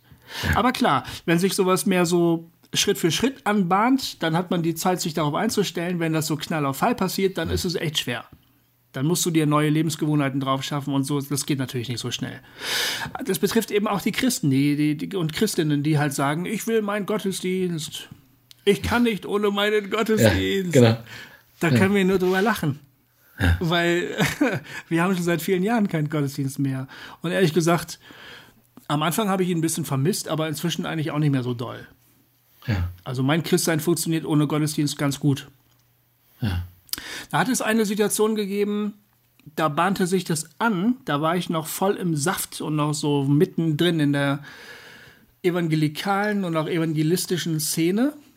Ähm, da war ich in Sachsen-Anhalt und ich nahm teil an so etwas, das nannte sich Lehrevangelisation. Da wurden junge Evangelistinnen und Evangelisten ähm, ausgebildet. Und ich war schon Senior. Ich sollte jemanden begleiten und ihm gutes Feedback geben und so. Und in dieser Zeit habe ich das Buch von Shane Claiborne gelesen. Ja. Ich muss verrückt sein, so zu leben. Das hat mich schon bewegt, muss ich sagen. Und in diesen Tagen, als ich da in Sachsen-Anhalt saß und um des Reiches Gottes willen die Hochzeit meines allerbesten Freundes schwänzte, hm. weil ich konnte nicht teilnehmen, weil ich gerade die Welt retten musste für hm. Gott. Ne? Hm. Hab ihn dann also hm. alleine heiraten lassen. Bin hm. völlig irre. Wir haben zusammen hm. äh, Führerschein gemacht, weißt du. Wir waren wirklich dicke. Aber auf seine Hochzeit konnte ich nicht kommen, weil ich weil musste die Welt arbeiten. Ich musste die Welt retten. Musste er durch. Ja. In dieser Zeit habe ich das Buch gelesen und, und ja, ist irre, oder? Das ist gruselig, ja. finde ich. Ja, ist gruselig. Im Rückblick ist das unglaublich gruselig. Also aber ich, aber ich kenne auch solche Momente in meinem Leben, die im Nachhinein, also die damals komplett plausibel erschienen ja. und im Nachhinein ja. ich mich frage, what the fuck? Ja, äh, bist du vollkommen blöd ja. oder was? Bist genau. du, was ist mit deinem Gehirn passiert? Ja, echt irre. Also ich ärgere mich immer noch, dass ich mhm. nicht seine, seine verdammte Hochzeit besucht habe. Mhm. Naja, jedenfalls in dieser Zeit habe ich das gelesen, Shane Claiborne, und ich habe mich gefragt, was ist eigentlich wohl das, was Gott von mir will? Weil das war eine Frage, die mich beschäftigt hat in diesen Lebensjahren. Ja. Und die Frage finde ich eigentlich gut. Ja. Also was will Gott von mir eigentlich, ne? Und als ich dieses Buch gelesen habe von diesen sozialen Aktionen, von diesen ganz handfesten Handeln, ne? benachteiligte Leute, denen helfen. Ähm, keine Ahnung, äh, arme Leute unterstützen mit guten Gaben, gegen den Kapitalismus demonstrieren. Die haben irgendwie mal Geld auf der Wall Street verbrannt, glaube ich, als Demo. Ja, ja. ja um Schön. zu sagen, fuck you, Kapitalismus, ne? Ja. Geil. Ich habe das Buch gelesen und ich habe gedacht, das Beste, was man tun könnte, wäre das Naheliegende. Was wäre für mich das Naheliegende? Das, was für mich direkt auf dem Weg liegt. Ne? Ja. Ich glaube, das war das Jahr 2008. In meinem Fall hieß das, mich um meine Familie zu kümmern. Hm. Das war das absolut nächstliegende. Ja. Also näher ging es halt nicht. Und äh, gegen mein Wertesystem hat diese Erkenntnis komplett verstoßen, weil ich musste die Welt retten. Ich meine, ich habe die. Hochzeit meines besten Freundes geschwänzt, weil ich die Welt retten musste. Ne? Ja. Naheliegend wäre gewesen, zu ihm zur Hochzeit zu fahren und mit ihm gemeinsam zu feiern. Das wäre naheliegend gewesen, aber das konnte ich ja nicht, weil ich musste die Welt retten. Aber in dem Moment habe ich gedacht, also eigentlich, was ich, was ich eigentlich machen müsste, ja. wäre einfach für, für, für meine Familie da sein, natürlich. Und da kann auch niemand sagen, das kann unmöglich Gottes Wille sein, weil, keine Ahnung, äh, viele Menschen brauchen Christus oder keine Ahnung, was man dann halt so sagt halt, ne? Ja, das war für mich echt ein Durchbruch, muss ich sagen. Da reifte der Entschluss, ähm, den Evangelistenjob an den Nagel zu hängen. Ja. Und dem allen guten Tag und Lebewohl zu sagen und mich mal lieber mal um das zu kümmern, was mich wirklich betrifft, was wirklich mit mir und mm, meinen Nächsten zu tun hat. So. Ja. Weil die Nächsten halt oft tatsächlich die Nächsten sind, weißt du? Ja. Da bist du mir auch auch echt ein großes Vor Vorbild. Also ich finde, das, das ist, äh, habe ich schon oft gedacht, meine Güte, der, der Gofi, der, ja, wie gesagt, der redet nicht, sondern der macht das, was sozusagen vor den Füßen liegt. Aber eben genau das, was vor den Füßen liegt. So. Also macht sich nicht genau. Gedanken über das, was vor den Füßen liegt oder, oder guckt auf das, was noch drei Meter vor der Tür ist, sondern äh, macht das, was vor den, was vor den Füßen liegt. Und das, das beeindruckt mich immer wieder. Es erinnert mich auch ein bisschen an, an, an, an die Geschichte, die, die, ähm, die Frank Schaeffer mal erzählt hat, dass er bei irgendeinem äh, orthodoxen Mönch war, der ihn irgendwie wahnsinnig beeindruckt hat von der Ausstrahlung und von der, von der, von dem, ne, also so ein, halt so ein Mönch, ne, der irgendwie den ganzen Tag betet und so und und, und Frank Schaeffer äh, sagte irgendwie, boah, ich, äh, Mann, so wäre ich auch gerne. Also genau so, wie, wie der, der, der, der strahlt genau das aus, was ich gerne wäre. Mhm. Und dann fragte er ihn und, und sagte, sagen Sie mal, wie, wie, äh, wie, äh, wie kriege ich das, was Sie haben? Hm. Und er dachte, jetzt kommen jetzt irgendwelche, keine Ahnung, Gebete, die man sprechen soll, irgendwelche bestimmten ähm, Rhythmen, die man leben soll. Und dieser alte Mönch guckte ihn irgendwie an und sagte, seien Sie nett zu Ihrer Frau. Ja. genau, und ganz ehrlich, dass äh, ich, äh, also diese Geschichte, die fällt mir immer wieder ein und ich weiß auch genau, warum sie mir einfällt, weil ich, äh, ich, ich rumschwurbel und alles Mögliche tue. Und das fällt mir alles leichter, als diesem Rat zu folgen. Hm. Also nicht, dass ich immer total blöde zu meiner Frau bin, so nicht, aber es ist ja, also was die Geschichte ja sagen will, ist ja vollkommen klar. Ja. Was, äh, was, suchst du Gott im Gebet? Sei nett zu deiner Frau. also, ja. Toll. Ja, ja, die schön. Richtig Hammer, ne? Ja, Hammer, ne? richtig schön. Also es, äh, ja, und ich, also ich, ich versuche ja immer sozusagen, mich zu fragen. Ne? Wir, wir, wir reden jetzt auf unserer individuellen ähm, Ebene darüber. Und ich finde mhm. das wirklich schön, was du gerade erzählt hast. Und wie gesagt, die, die Frage stellt sich ja jeder. Und ich, ich finde so, unsere Szene äh, der Postevangelikalen oder wie man sie auch immer nennt, ähm, die neigt ja eben eher dazu, so äh, im privaten Kämmerlein gläubig zu sein und für sich irgendwie so Podcasts zu hören und sich zu beschäftigen und Bücher zu lesen und zumindest sehr genau zu wissen, was man nicht mehr glaubt. so. Mhm. Ähm, äh, genau, und äh, die Art, wie ich das erzähle, äh, macht ja deutlich, dass ich irgendwie äh, darin auch eine, daran auch eine gewisse Kritik habe, weil ich irgendwie denke, ja, irgendwie, ich, ich, ich weiß ja auch, warum ich nicht mehr so glaube, wie ich mal geglaubt habe. Oder, oder warum manche Gemeindezusammenhänge äh, ich nicht mehr haben will. Mhm. Aber irgendwie eine Gemeinschaft oder irgendwie eine Art von, äh, wir sind Freunde, die, die, die sich gegenseitig dazu anfeuern, das zu tun, was du gerade beschrieben hast, ähm, teilzuhaben, zu glauben, dass das Reich Gottes mm, in uns Gestalt gewinnt und in meinem Nächsten, also nicht nur durch uns so übersteigert, sondern Gestalt gewinnt ähm, in, in dem, was wir einbringen und tun und geben und nehmen und so weiter. Äh, ich merke so, ich, ich bräuchte das. Ne? Hm. Ich, ich ich bräuchte eine Bewegung, die mich, äh, genau was du vorhin sagtest, ein Gottesdienst, der mich an, daran erinnert.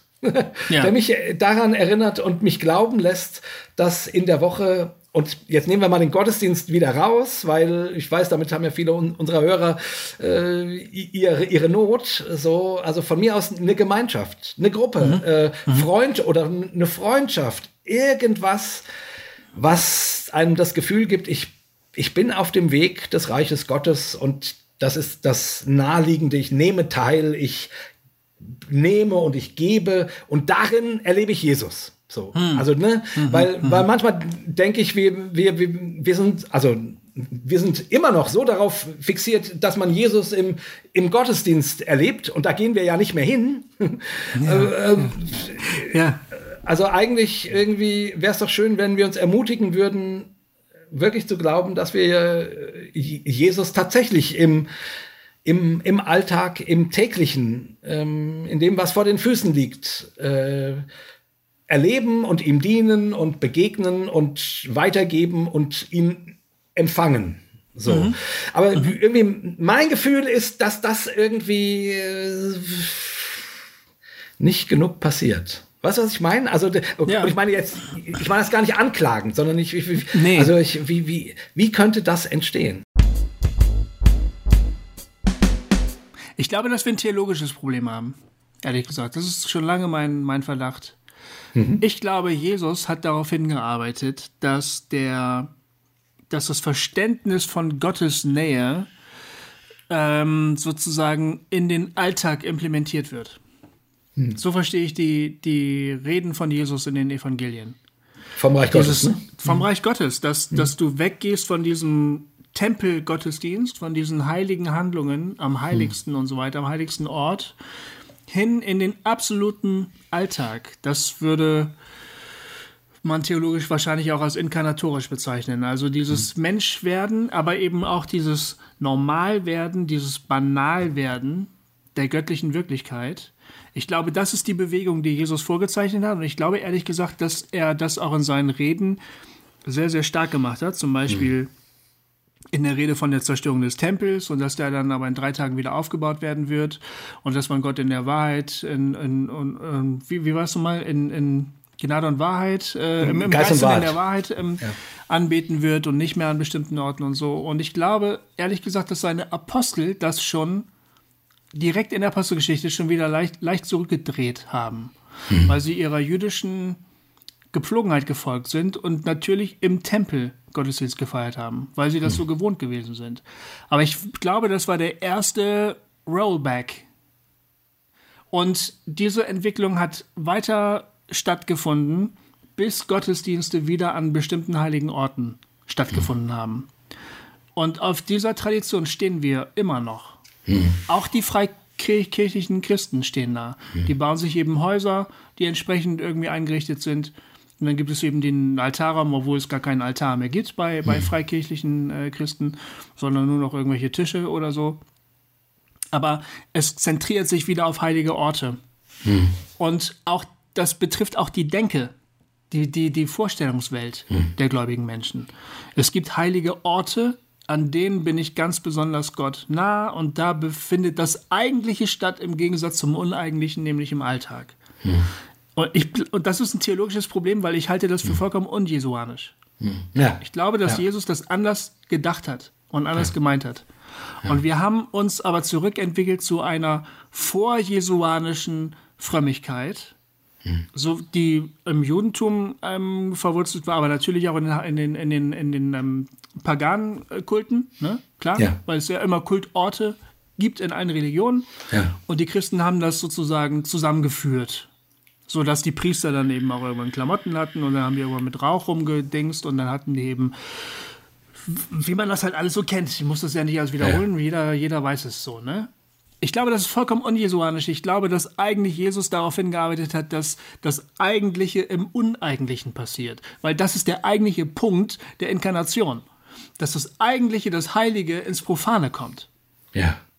ja und das genau. ist ein theologisches Problem, ja. weil diese, diese schlechte Theologie, diese falsche Theologie, äh, äh, tragen wir mit uns herum und die prägt natürlich unsere Vorstellung von Gottesdienst und Christsein und Frömmigkeit und so weiter. Wir kommen ja. da letztlich aus diesem, aus diesem Hamsterrad nicht raus. Man muss da schon rausgekickt werden und das ist möglicherweise sogar auch ein Vorteil dieser Pandemie, dass sie uns vor Augen führt, dass es auch ohne gehen würde. Es würde ja. auch ohne Gottesdienste gehen. Ja, ja. und ich meine, ich, ich, meine, pass mal auf, ich bin gespannt, wie viele Leute äh, noch übrig sind nach ja. der Pandemie. Ja, genau. Also, ich meine, äh, verstehst du, also äh, da wird es die, die einen geben, die sagen, ach ja, Online-Gottesdienste ist doch ganz schön. Äh, da kann mhm. ich hier, ähm, da kann ich mir aussuchen, wen ich predigen höre und äh, ob ich, mir die Band gefällt oder nicht und, und so weiter. Ach ja, ich gehe jetzt nur noch einmal im Monat oder alle zwei Monate dahin, wo ich sonst hingegangen bin, wenn überhaupt. Mhm. Aber dann gibt es auch die anderen und ich ich, ich vermute, das sind relativ viele, die die Entdeckung machen, mir fehlt eigentlich nichts. genau. genau. War, warum bin ja. ich, warum stehe ich noch mal äh, sonntags um 8 Uhr morgens auf? Ja. Ist, ist, ist, ist doch eigentlich ganz schön, bis um 10 zu schlafen äh, ja. und, und dann mit der Familie zu frühstücken. Das, das, genau. das ist doch richtig toll warum sollte ich noch mal äh, dorthin gehen und mir diesen diese also diesen Gottesdienst angucken? Also ja. ich bin mir relativ sicher, dass es eine ganze Menge Menschen geben wird, die die wir verlieren, also die die Gemeinde quasi verliert, jetzt nicht unbedingt der Herr verliert, weil das hängt ja nicht eben daran, aber die Richtig. die Gemeinden verlieren, ja. ähm, weil die einfach sagen, warum der ganze Zirkus eigentlich? Mhm. Äh, es mhm. gefällt mir eigentlich ganz gut. So, so. Ne? Ähm, ja. ähm, ähm, ich habe gelernt, Zeit mit der Familie ist toll. Ja, so. Wir unterhalten uns auch plötzlich ganz gut. Ja, genau.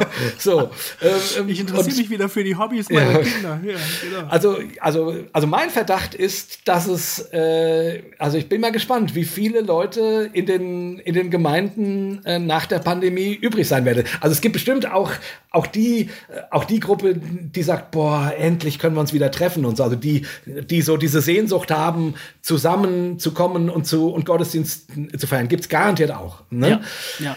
Aber mein Verdacht wäre, äh, keine Ahnung, ein Drittel, also mhm. ein, mindestens ein Drittel fällt davon weg. Äh, also wahrscheinlich ja. sogar eher 40, 45 Prozent, ne? davon 10 Prozent, die jetzt eher auf Online-Gottesdienste gehen mhm. und irgendwie 30 Prozent oder 35 Prozent, die, die einfach sagen, ach, äh, warum, warum der ganze Zirkus? So. Ja, und für die müssen wir da sein, Jay. Ja, natürlich. Wir, wir, das ist unsere, unsere Marktlücke, weißt du, da stoßen wir rein. Talk, ja, genau. Ja, ja ich meine, aber das zeigt mir ja wiederum nur, dass das Modell äh, Kirche dreht sich um den Gottesdienst äh, irgendwie hm, naja, kein Auslaufmodell. Das ist, also ich meine, ich, ich habe ja gar nichts gegen Gottesdienste. Das ist nicht der Punkt. Ich, ich, ich finde es selber schön, äh, schöne Gottesdienste zu erleben. Ja. Aber mein Verdacht ist, dass sich das so äh, darauf fixiert. Also der, da müsste die Kirche anfangen umzudenken und irgendwie ähm, und eben jetzt nicht nur die Modelle, wir schicken jetzt Andachtsmails raus, damit jeder an, an, an seinem Tag irgendwie einen geistlichen Impuls hat, sondern also mein Gefühl ist, ist das, was du gerade echt so gut beschrieben hast und eben auch als theologisches Problem definiert hast, dass sozusagen das Heilige im, am heiligen Ort gesucht wird. So. Mhm. Mhm. Und da merken halt Menschen irgendwann, ich meine, wir leben in einer äh, postchristlichen Welt, äh, wo heilige Orte, also die Plausibilität von heiligen Orten oder von heiligen Zeiten oder von einem heiligen Gottesdienst ist für den Menschen heutzutage und sogar für den Christen quasi nicht mehr plausibel. Es ist nicht mehr zu plausibilisieren. Das, also, das war vor 50 Jahren noch anders. Da haben mhm. Leute gesagt, ja, natürlich, im Gottesdienst ist Gott. Und heute, glaube ich, äh, ist ein Großteil der Menschen, die sagen, ja, wenn ich mit meiner Familie ein intensives Frühstück habe, da ist doch auch Gott. Hm. Und die haben ja recht. Ja, die haben sie auch, ja. Die haben, haben vollkommen recht. So. Es gibt, es gibt eine Erfahrung, es gibt eine Erfahrung, die ich durchaus immer noch ernst nehme sozusagen eine kirchenhistorische Erfahrung, ähm, was die irischen Mönche Thin Places genannt haben. Mhm. Thin Places waren mhm. Orte, an denen viel gebetet worden ist, äh, gemeinschaftlich, und an denen man den Eindruck hatte, dass der Vorhang zwischen Himmel und Erde besonders durchlässig ist, sozusagen. Ne? Genau. Dass da die, der, der Zugang zum Heiligen irgendwie äh, besonders leicht gefallen ist. So. Mhm. Ähm, Sorry, ich muss gerade lachen, weil ich irgendwie mich so 20 Jahre zurückversetzt fühle in meine keltisch-charismatische Zeit irgendwie. Hast du die gehabt, ja? Hast du die gehabt? Ja, das war sozusagen gerade als ich in der Zeit, als ich anfing, aus dem, aus dem Zirkus auszusteigen, war ja. das so eine Welle, die so aus England kam. So, ja, ja, so das Keltische wieder, wieder neu und oder waren genau solche Dinge. Und das genau. verbindet sich ja wunderschön mit dem Charismatischen. Mhm, ähm, das stimmt. Äh, ähm, ähm, also quasi ähm, bei den Kelten waren das dann eben Orte äh, und in der charismatischen Welt sind es dann halt äh, Lieder oder Inbrunst mhm, oder, ja. oder, oder äh, Proklamationen, aber es meinte dasselbe, ne? So die, so die Wirklichkeit wird durchlässig und das mhm. Heilige mhm. äh, wird ertastbar. Und sorry, dass ich lachen muss. Also ich, ich fühle mich gerade. Nee, ich finde das, find das gut, dass du lachst, weil äh, ich, ja. ich finde das auch, ich finde es auch, ähm, naja, ich glaube halt an die Erfahrung, die man manchmal macht, wenn man Orte betritt und du glaubst und du fühlst dich schlecht. Hm. Oder du betrittst Orte und du fühlst dich gut. Und du weißt hm. nicht genau warum. Du, hm. Dir ist nicht der Grund klar, warum jetzt dich irgendetwas hier bedrücken müsste. Ja. Äh, es kann nicht die Deko sein, es kann nicht das Licht sein, es ist irgendwie der Ort oder, oder eben du kommst irgendwo hin und sagst, oh, hier fühle ich mich aber wohl. Und du weißt nicht hm. genau, warum du dich wohlfühlst. Ne? Und es ist der Erfahrung nach sind es oft Orte, ähm, an denen man sich durchaus wohlfühlt, an denen viel gebetet wird. Mhm. Also, das kann man jetzt nicht empirisch nachweisen, glaube ich. Also es wäre schwer, wahrscheinlich. Glaube ich auch. Ja. Aber es sind so Erfahrungsberichte und auch Erfahrungen, die man selbst vielleicht mal gemacht hat. So. Ähm, ist ja egal. Ich, ich persönlich glaube an das Phänomen und das würde dann wiederum aber äh, irgendwie auch dafür sprechen, dass es schon gut ist, wenn gläubige Menschen sich treffen und gemeinsam beten und das auch regelmäßig tun. So. Mhm. Ich glaube, das ist, der, das ist nicht der Punkt, um den es hier geht, dass wir sagen, das braucht man alles nicht mehr. Ja, ja, genau. Sei Ja, nett, genau. sei artig, scheiß drauf, alles klar. Nee, nee, darum geht's Ganz nicht. genau, ja. Ne? Es Ja. geht nur vielleicht irgendwie um eine Verschiebung, Verschiebung des Schwerpunktes oder so oder äh, um, um, um ein anderes Verständnis dieser Art von Veranstaltungen, um die wir uns die ganze Zeit so drehen. Also nicht in diesem Gespräch, also das auch, aber auch als äh, gläubige Communities. Und immer behaupten, das, also das muss auf jeden Fall laufen. Also wenn das nicht läuft, also dann ist ja, ne? Es muss da ist- irgendwie anderen Zugang geben. Das ist genau der Punkt, auf den ich irgendwie, also wo, um den ich, ähm, um den ich herumstochere, weil weil mein Gefühl, also mein mein Gedanke ist ja der, es ist überhaupt nicht so, dass ich Gemeinschaft, christliche Gemeinschaft äh, ersetzen will durch äh, Frühstücken mit der Familie. Wobei Frühstücken mit der Familie fantastisch ist. Ja. Ne? Also, also nicht jetzt wieder ausspielen gegeneinander, das meine ich gar nicht, sondern, sondern äh, ich will damit nur sagen, ich, ich suche ja gerade nach der Idee, die, weil mein Gefühl ist, wenn wir lauter, wenn wir lauter äh, einzelne Christen haben, die in Deutschland jeden Tag äh, das tun, was ihnen, was Gott ihnen vor die Füße legt und, und so weiter. Fantastisch, super. Äh, Aber also irgendwas in mir drinne sagt, da, das, da fehlt aber auch noch was. Und ich meine jetzt nicht irgendwie, das reicht ja alles gar nicht. Also, aber äh, da ist schon noch was anderes gedacht. Äh, und zwar etwas, was, was aus einer Gemeinschaft heraus ähm, etwas bewegen kann, was du als Einzelner eben nicht bewegen kannst. Also, ne, also die, die, die Gemeinschaft, die betet und teilhat. Also ich, ich, ich finde ich finde die beiden Worte einfach fantastisch. Also der, der, mein, der Thorsten ist der, der Thorsten ist sowieso einer meiner großen Heroes des, des letzten Jahres mit diesem Wort und Fleisch äh, Podcast und, äh, und und sein Buch, ne, über das wir ja mit ihm gesprochen haben. Ähm, äh, und und diese beiden Worte, um zu beschreiben, wie er, also äh, was die Zukunft, die augenblickliche gedachte Zukunft des Christentums sein könnte, beten und teilhaben die, also das sagt mir so viel. Da denke ich irgendwie, ja, äh, wow, wie, das, das ist so, ähm, das ist so auf den Punkt gebracht, ja, mit diesen beiden Worten. Aber, aber da denke ich halt, äh, ja, das kann man als Einzelner und auch sehr gut, nichts dagegen. Äh, aber das, aber der christliche Glaube ist doch eine Gemeinschaftsbewegung irgendwie. Und ich sehe ja augenblicklich, das ist halt so schwierig, weil ich da, ich, ich würde mir wünschen, von mir aus, dass irgendwelche Klöster gegründet werden. Dass irgendwelche Leute sagen, komm, wir machen hier eine WG und, äh, und, und, wir, und wir sind ein Kloster. Und Genau. was bedeutet das? Darum muss man sich dann Gedanken machen, was heißt das und so. Aber, Ja. aber wir als Gemeinschaft ähm, wollen miteinander äh, in, diese, in diese Welt hineinwirken und unser Leben und bla. Und wie gesagt, das kann man dann alles extremistisch verstehen, aber so meine ich es gar nicht, ist ja Nee, klar. aber da gibt's das so tolle Beispiele, gibt's ja schon. Ja, genau. Polylux hatten wir, ne? Den Ralf Neumann hatten wir ja, mal. was. richtig. Wenn ihr das mal hören wollt, Ja. liebe Hörerinnen und Hörer, Ja. ähm, eine ganz großartige Folge liegt schon mal Super Beispiel. zurück. Ja. Ralf war bei uns, Ralf Neumann. Ähm, 2017. irgendwas mit schön. 2017. Ähm, mach was Schönes. Mach was Schönes. Folge.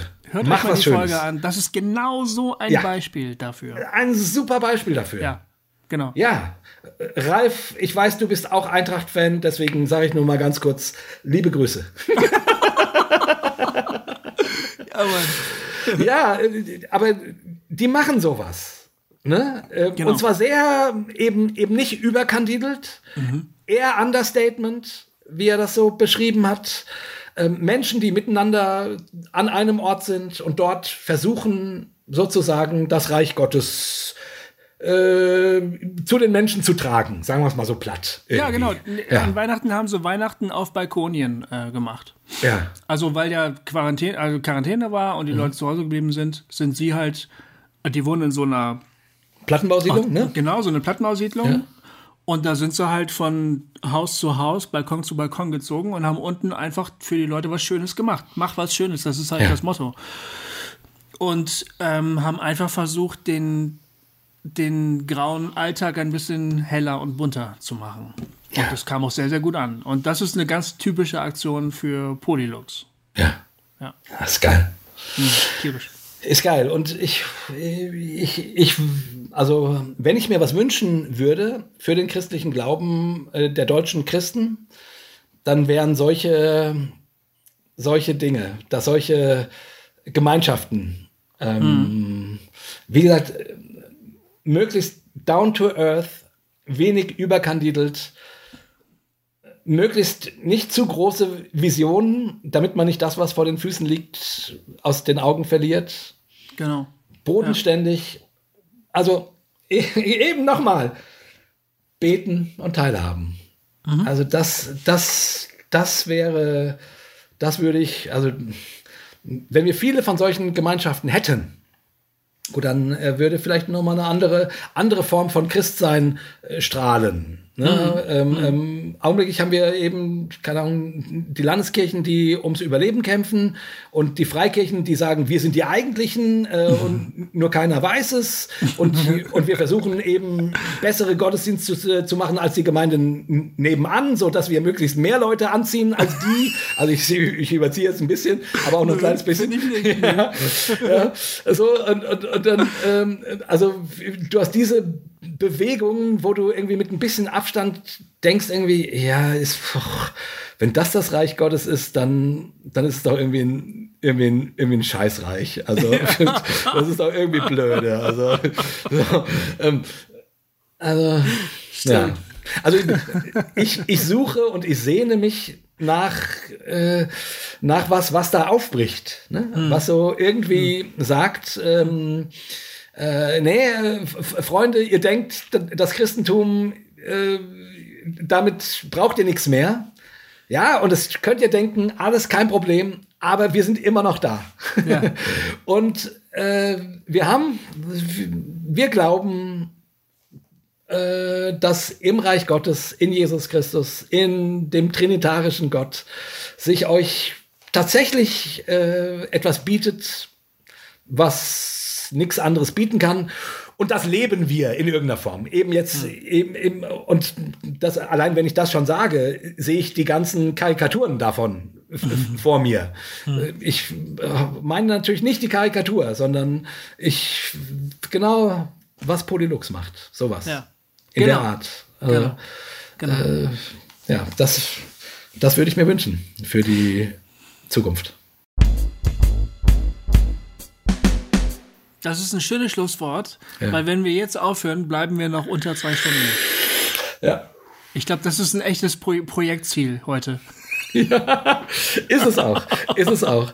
Äh, aber vielleicht könnten wir am Schluss trotzdem jetzt noch mal Cut und äh, jeder von uns sagt ähm, drei Dinge, ob positiv oder negativ, ohne lange Begründung, okay.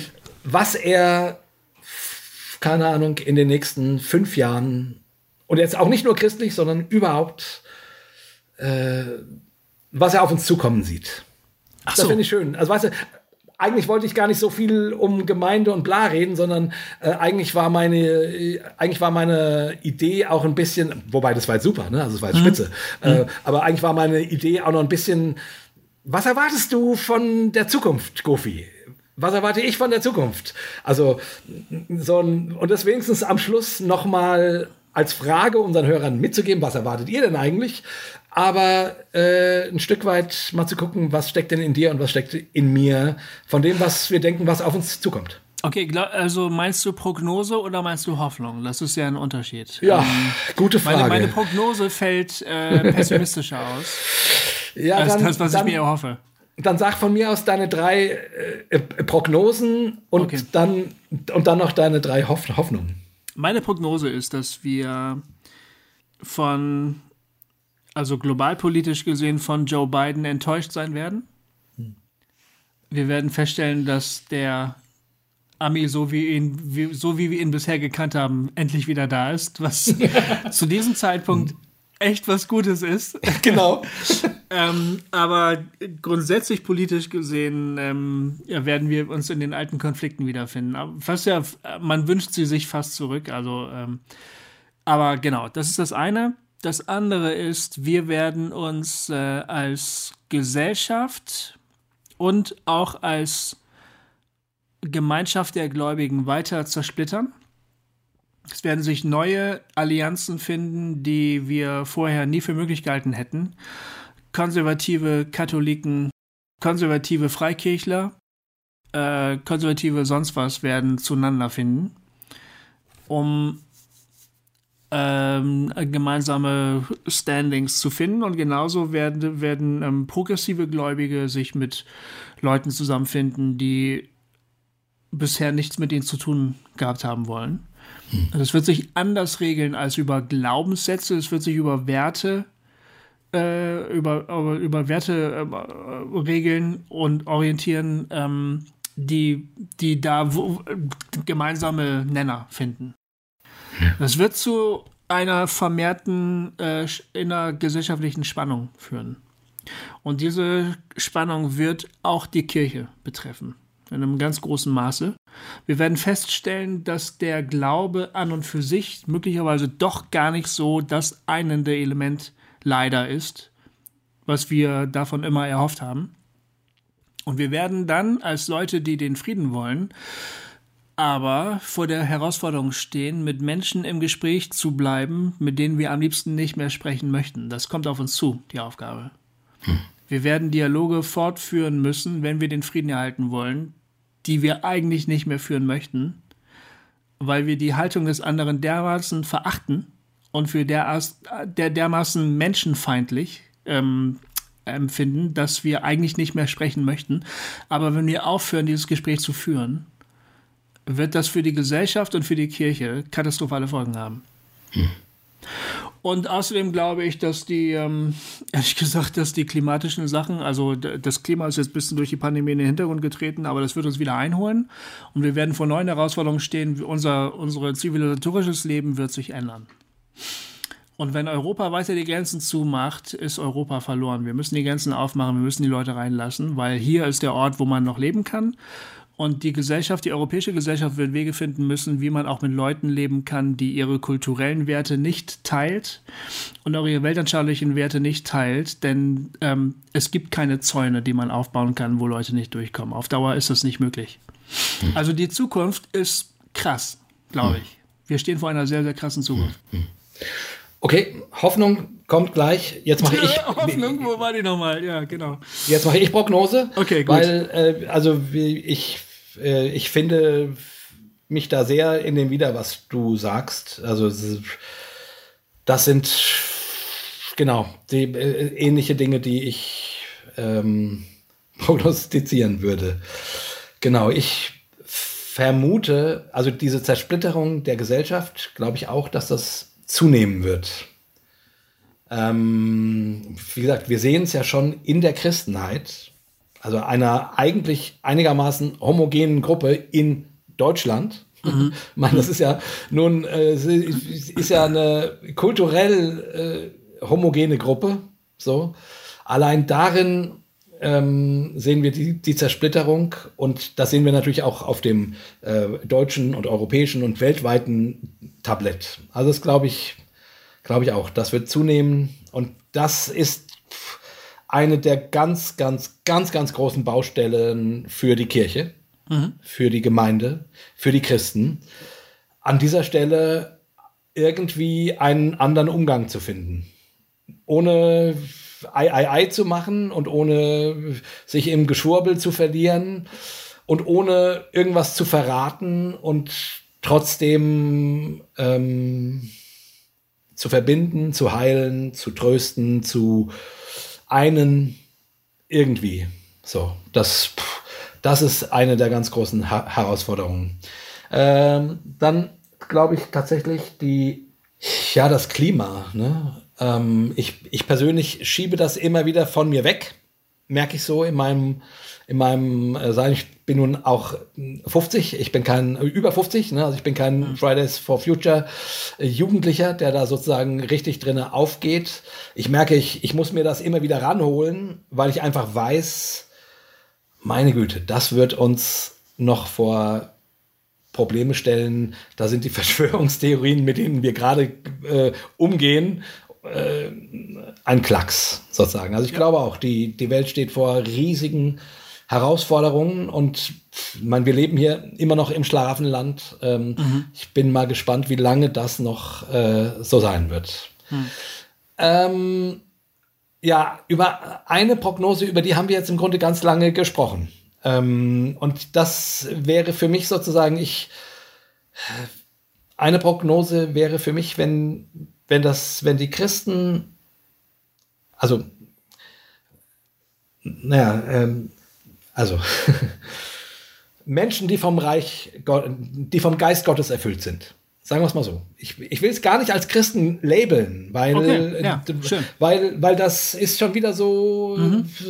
so, so Turnvereinmäßig. Ähm, ja. Also ich will es gar nicht als Christen genau. labeln. Menschen, ja. die vom Geist Gottes erfüllt sind, die sozusagen mhm. sich, ob sie es wissen oder nicht, dem verschreiben, was Jesus wichtig war. So. Ja. ja. Äh, und ich in diesem Augenblick ignoriere ich einfach mal, dass ich weiß, dass ich bei, dass bei ganz vielen äh, konservativen Geschwistern, wenn sie das hören, rote Alarmlämpchen leuchten. Ja. Brüder und Schwestern, ich lasse eure Lämpchen leuchten. Ich, es ist, ich will einfach diesen Punkt machen. Ne? Ähm, ähm, wenn, wenn, also diese Bewegung gibt es ja. Andreas Malessa hat mit uns darüber gesprochen. Ne? Ja. Diese Momente, wo der Geist, wo der Heilige Geist sich bewegt ne, wo ein, äh, wo ein Kamani äh, betet für einen katholischen Priester. Und das ist jetzt ja nur so ein exemplarisches, hervorgehobenes Beispiel. Du hast davon gesprochen, dass du jemandem ins Bett geholfen hast und so weiter. Also es gibt die Kleinen und die Großen und wie auch immer. Aber also, dass der Geist Gottes, der Heilige Geist, der Geist Jesu Christi in der Welt am Wirken ist, das glaube ich. Mhm. Und ich glaube, ein Christsein, was sich nicht in diese Richtung entwickelt, rauszufinden, was das für diese, für diese Zeit bedeutet. Dieses Christsein wird aufhören zu existieren. Ja. Genau. Oder, oder keine Ahnung, in, in, in kleinen marginalisierten, also in kleinen marginalen Gruppen und Sekten und ja. von mir aus Stadtgemeinden, wo dann auch von mir aus hunderte von Leuten kommen, mhm. äh, vor sich hin dümpeln. Aber meine Prognose ist, wenn wir Christen und nochmal ganz groß das Wir, weil ich manchmal auch daran zweifle, ob ich dazu fähig bin, das zu finden. Aber Beten und Teilhabe ist für mich zumindest ein, ein äh, zwei Worte, die, die mich auf die auf diese Spur setzen. Mhm. Ähm, also meine Prognose ist, wenn das Christentum sich hier in den nächsten 50 Jahren nicht echt wandelt. Und wie diese Wandlung aussieht, weiß ich noch nicht. Weiß ich nicht. Aber da, dann, keine Ahnung. Ich, ich weiß nicht, wer, den, wer die Staffel übernimmt, aber wir Christen sind es da nicht. Also das, das ist, äh, das, äh, genau, das wäre meine, also ich glaube, für den christlichen Glauben geht es in den nächsten 20 bis 50 Jahren ums Überleben. Ähm, hm. Und damit meine ich nicht strukturell, sondern wirklich geistlich. Mhm. Also, ähm, keine Ahnung, mit wem der liebe Gott nach, nach uns weitermacht. Äh, so, ja, genau. So, Hoffnung. Hoffnung, meine Hoffnung ist, dass wir den Dialog nicht abreißen lassen, dass wir uns wieder neu Menschen nähern als Glaubende, äh, die wir bisher links liegen lassen haben, die wir bisher ausgegrenzt haben von denen wir bisher geglaubt haben, sie hätten mit uns nichts zu tun oder sie könnten, sie wollten, sie könnten gar nichts mit uns zu tun haben, weil sie irgendwie unsere Werte, unsere Glaubenssätze nicht teilen. Das ist meine Hoffnung und ich glaube auch, dass das passieren wird. Das glaube ich tatsächlich. Ich glaube auch, dass wir erleben werden, ähm, ganz im Gegensatz zu dem, was du gerade so ein bisschen pessimistisch gesagt hast, dass, dass Gott seine Geschichte mit uns weiterschreibt und dass es bei uns äh, ein Umdenken geben wird, eine Neuorientierung. Wir werden Irrtümer der Vergangenheit erkennen. Wir werden die klar benennen und wir, sagen, wir werden uns davon abwenden. Und, äh, und zwar unter dem Einfluss des Geistes Gottes. Äh, nicht unter dem Einfluss des Zeitgeistes oder so. Hm. Auch wenn viele Leute das so bezeichnen werden. Aber das kann uns ja egal sein, denn wir hm. werden herausfinden, was Gott eigentlich gerne möchte, in welche Richtung er geht. Und das wird mehr und mehr stattfinden. Und deshalb wird es in Zukunft wieder auch mehr und mehr Gemeinden geben. Nicht wieder, sondern wie auch bisher. Gemeinden, Gemeinschaften geben von glaubenden Menschen, ähm, die verstanden haben, was Gott jetzt von ihnen und von der Welt möchte. Und diese Leute werden das tun. Und davon bin ich wirklich fest überzeugt. Es wird auch in der größten Dunkelheit, wird es immer irgendwo Orte des Lichtes geben, wo man hingehen kann, wo man durchschnaufen kann und wo man sagen kann, okay, es ist noch nicht alles im Arsch. Das wird so bleiben. Ich bin überzeugt, das wird auch bis zum Schluss so bleiben. Also vielleicht ist es ja wirklich so, wie unsere Eltern uns das äh, erklärt, deine nicht, aber meine, dass der Herr Jesus irgendwann wiederkommt. Und vielleicht ist es ja auch wirklich bald der Fall. Und das wäre ja schön. Und dann fängt mhm. was Neues an.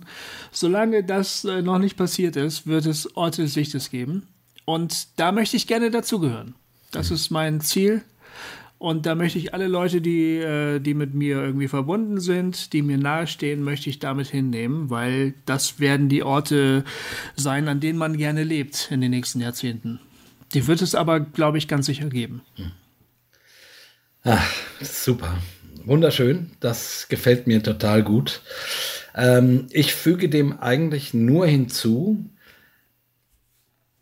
dass ich eigentlich nicht nur hoffe, sondern glaube, dass es besser wird. Tatsächlich. Mhm. Ähm, ich also, ne, du hast das gerade in einem Nebensatz, ne, so, ja, das klang so pessimistisch und das stimmt. Ich habe auch was ähm, Pessimistisches in mir. Und trotzdem, also wenn man guckt, wie sich die Welt entwickelt hat durch alle furchtbarsten Epochen und Zeiten hindurch, irgendwie hat die Welt gelernt, hat die Menschheit immer zumindest ein bisschen so. Und es ist, es ist nicht alles gut und, äh, und es ist Quatsch äh, zu sagen, es wird irgendwann alles gut sein. Aber doch, ich habe die Hoffnung, ähm, es geht weiter.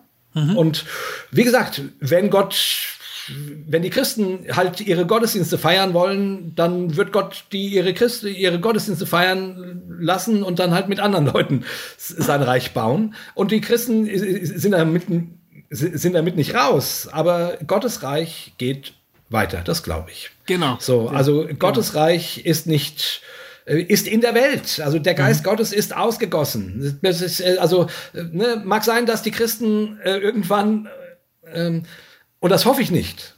Also, das hoffe ich nicht, ähm, dass die Christen, äh, äh, also, dass Gott mit ganz anderen, also ne, es gibt ja diese schöne Stelle, mit, wo Jesus sagt, äh, die Steine würden, mhm. ähm, würden Gott loben, sozusagen. Mhm. Ne? Mhm. Und da, da muss ich ganz oft dran denken, dass ich denke, ja, äh, vielleicht macht, äh, vielleicht macht Gott mit eben ganz anderen Leuten seine Sache, weil die Christen äh, halt ihr eigenes Ding machen wollen. Die wollen halt ihr, ihre, ihre christliche Religion pflegen und die interessiert Gottes Reich im Grunde nicht, nicht mehr. Und dann macht Gott halt mit den Steinen weiter. So, genau. Also, ja.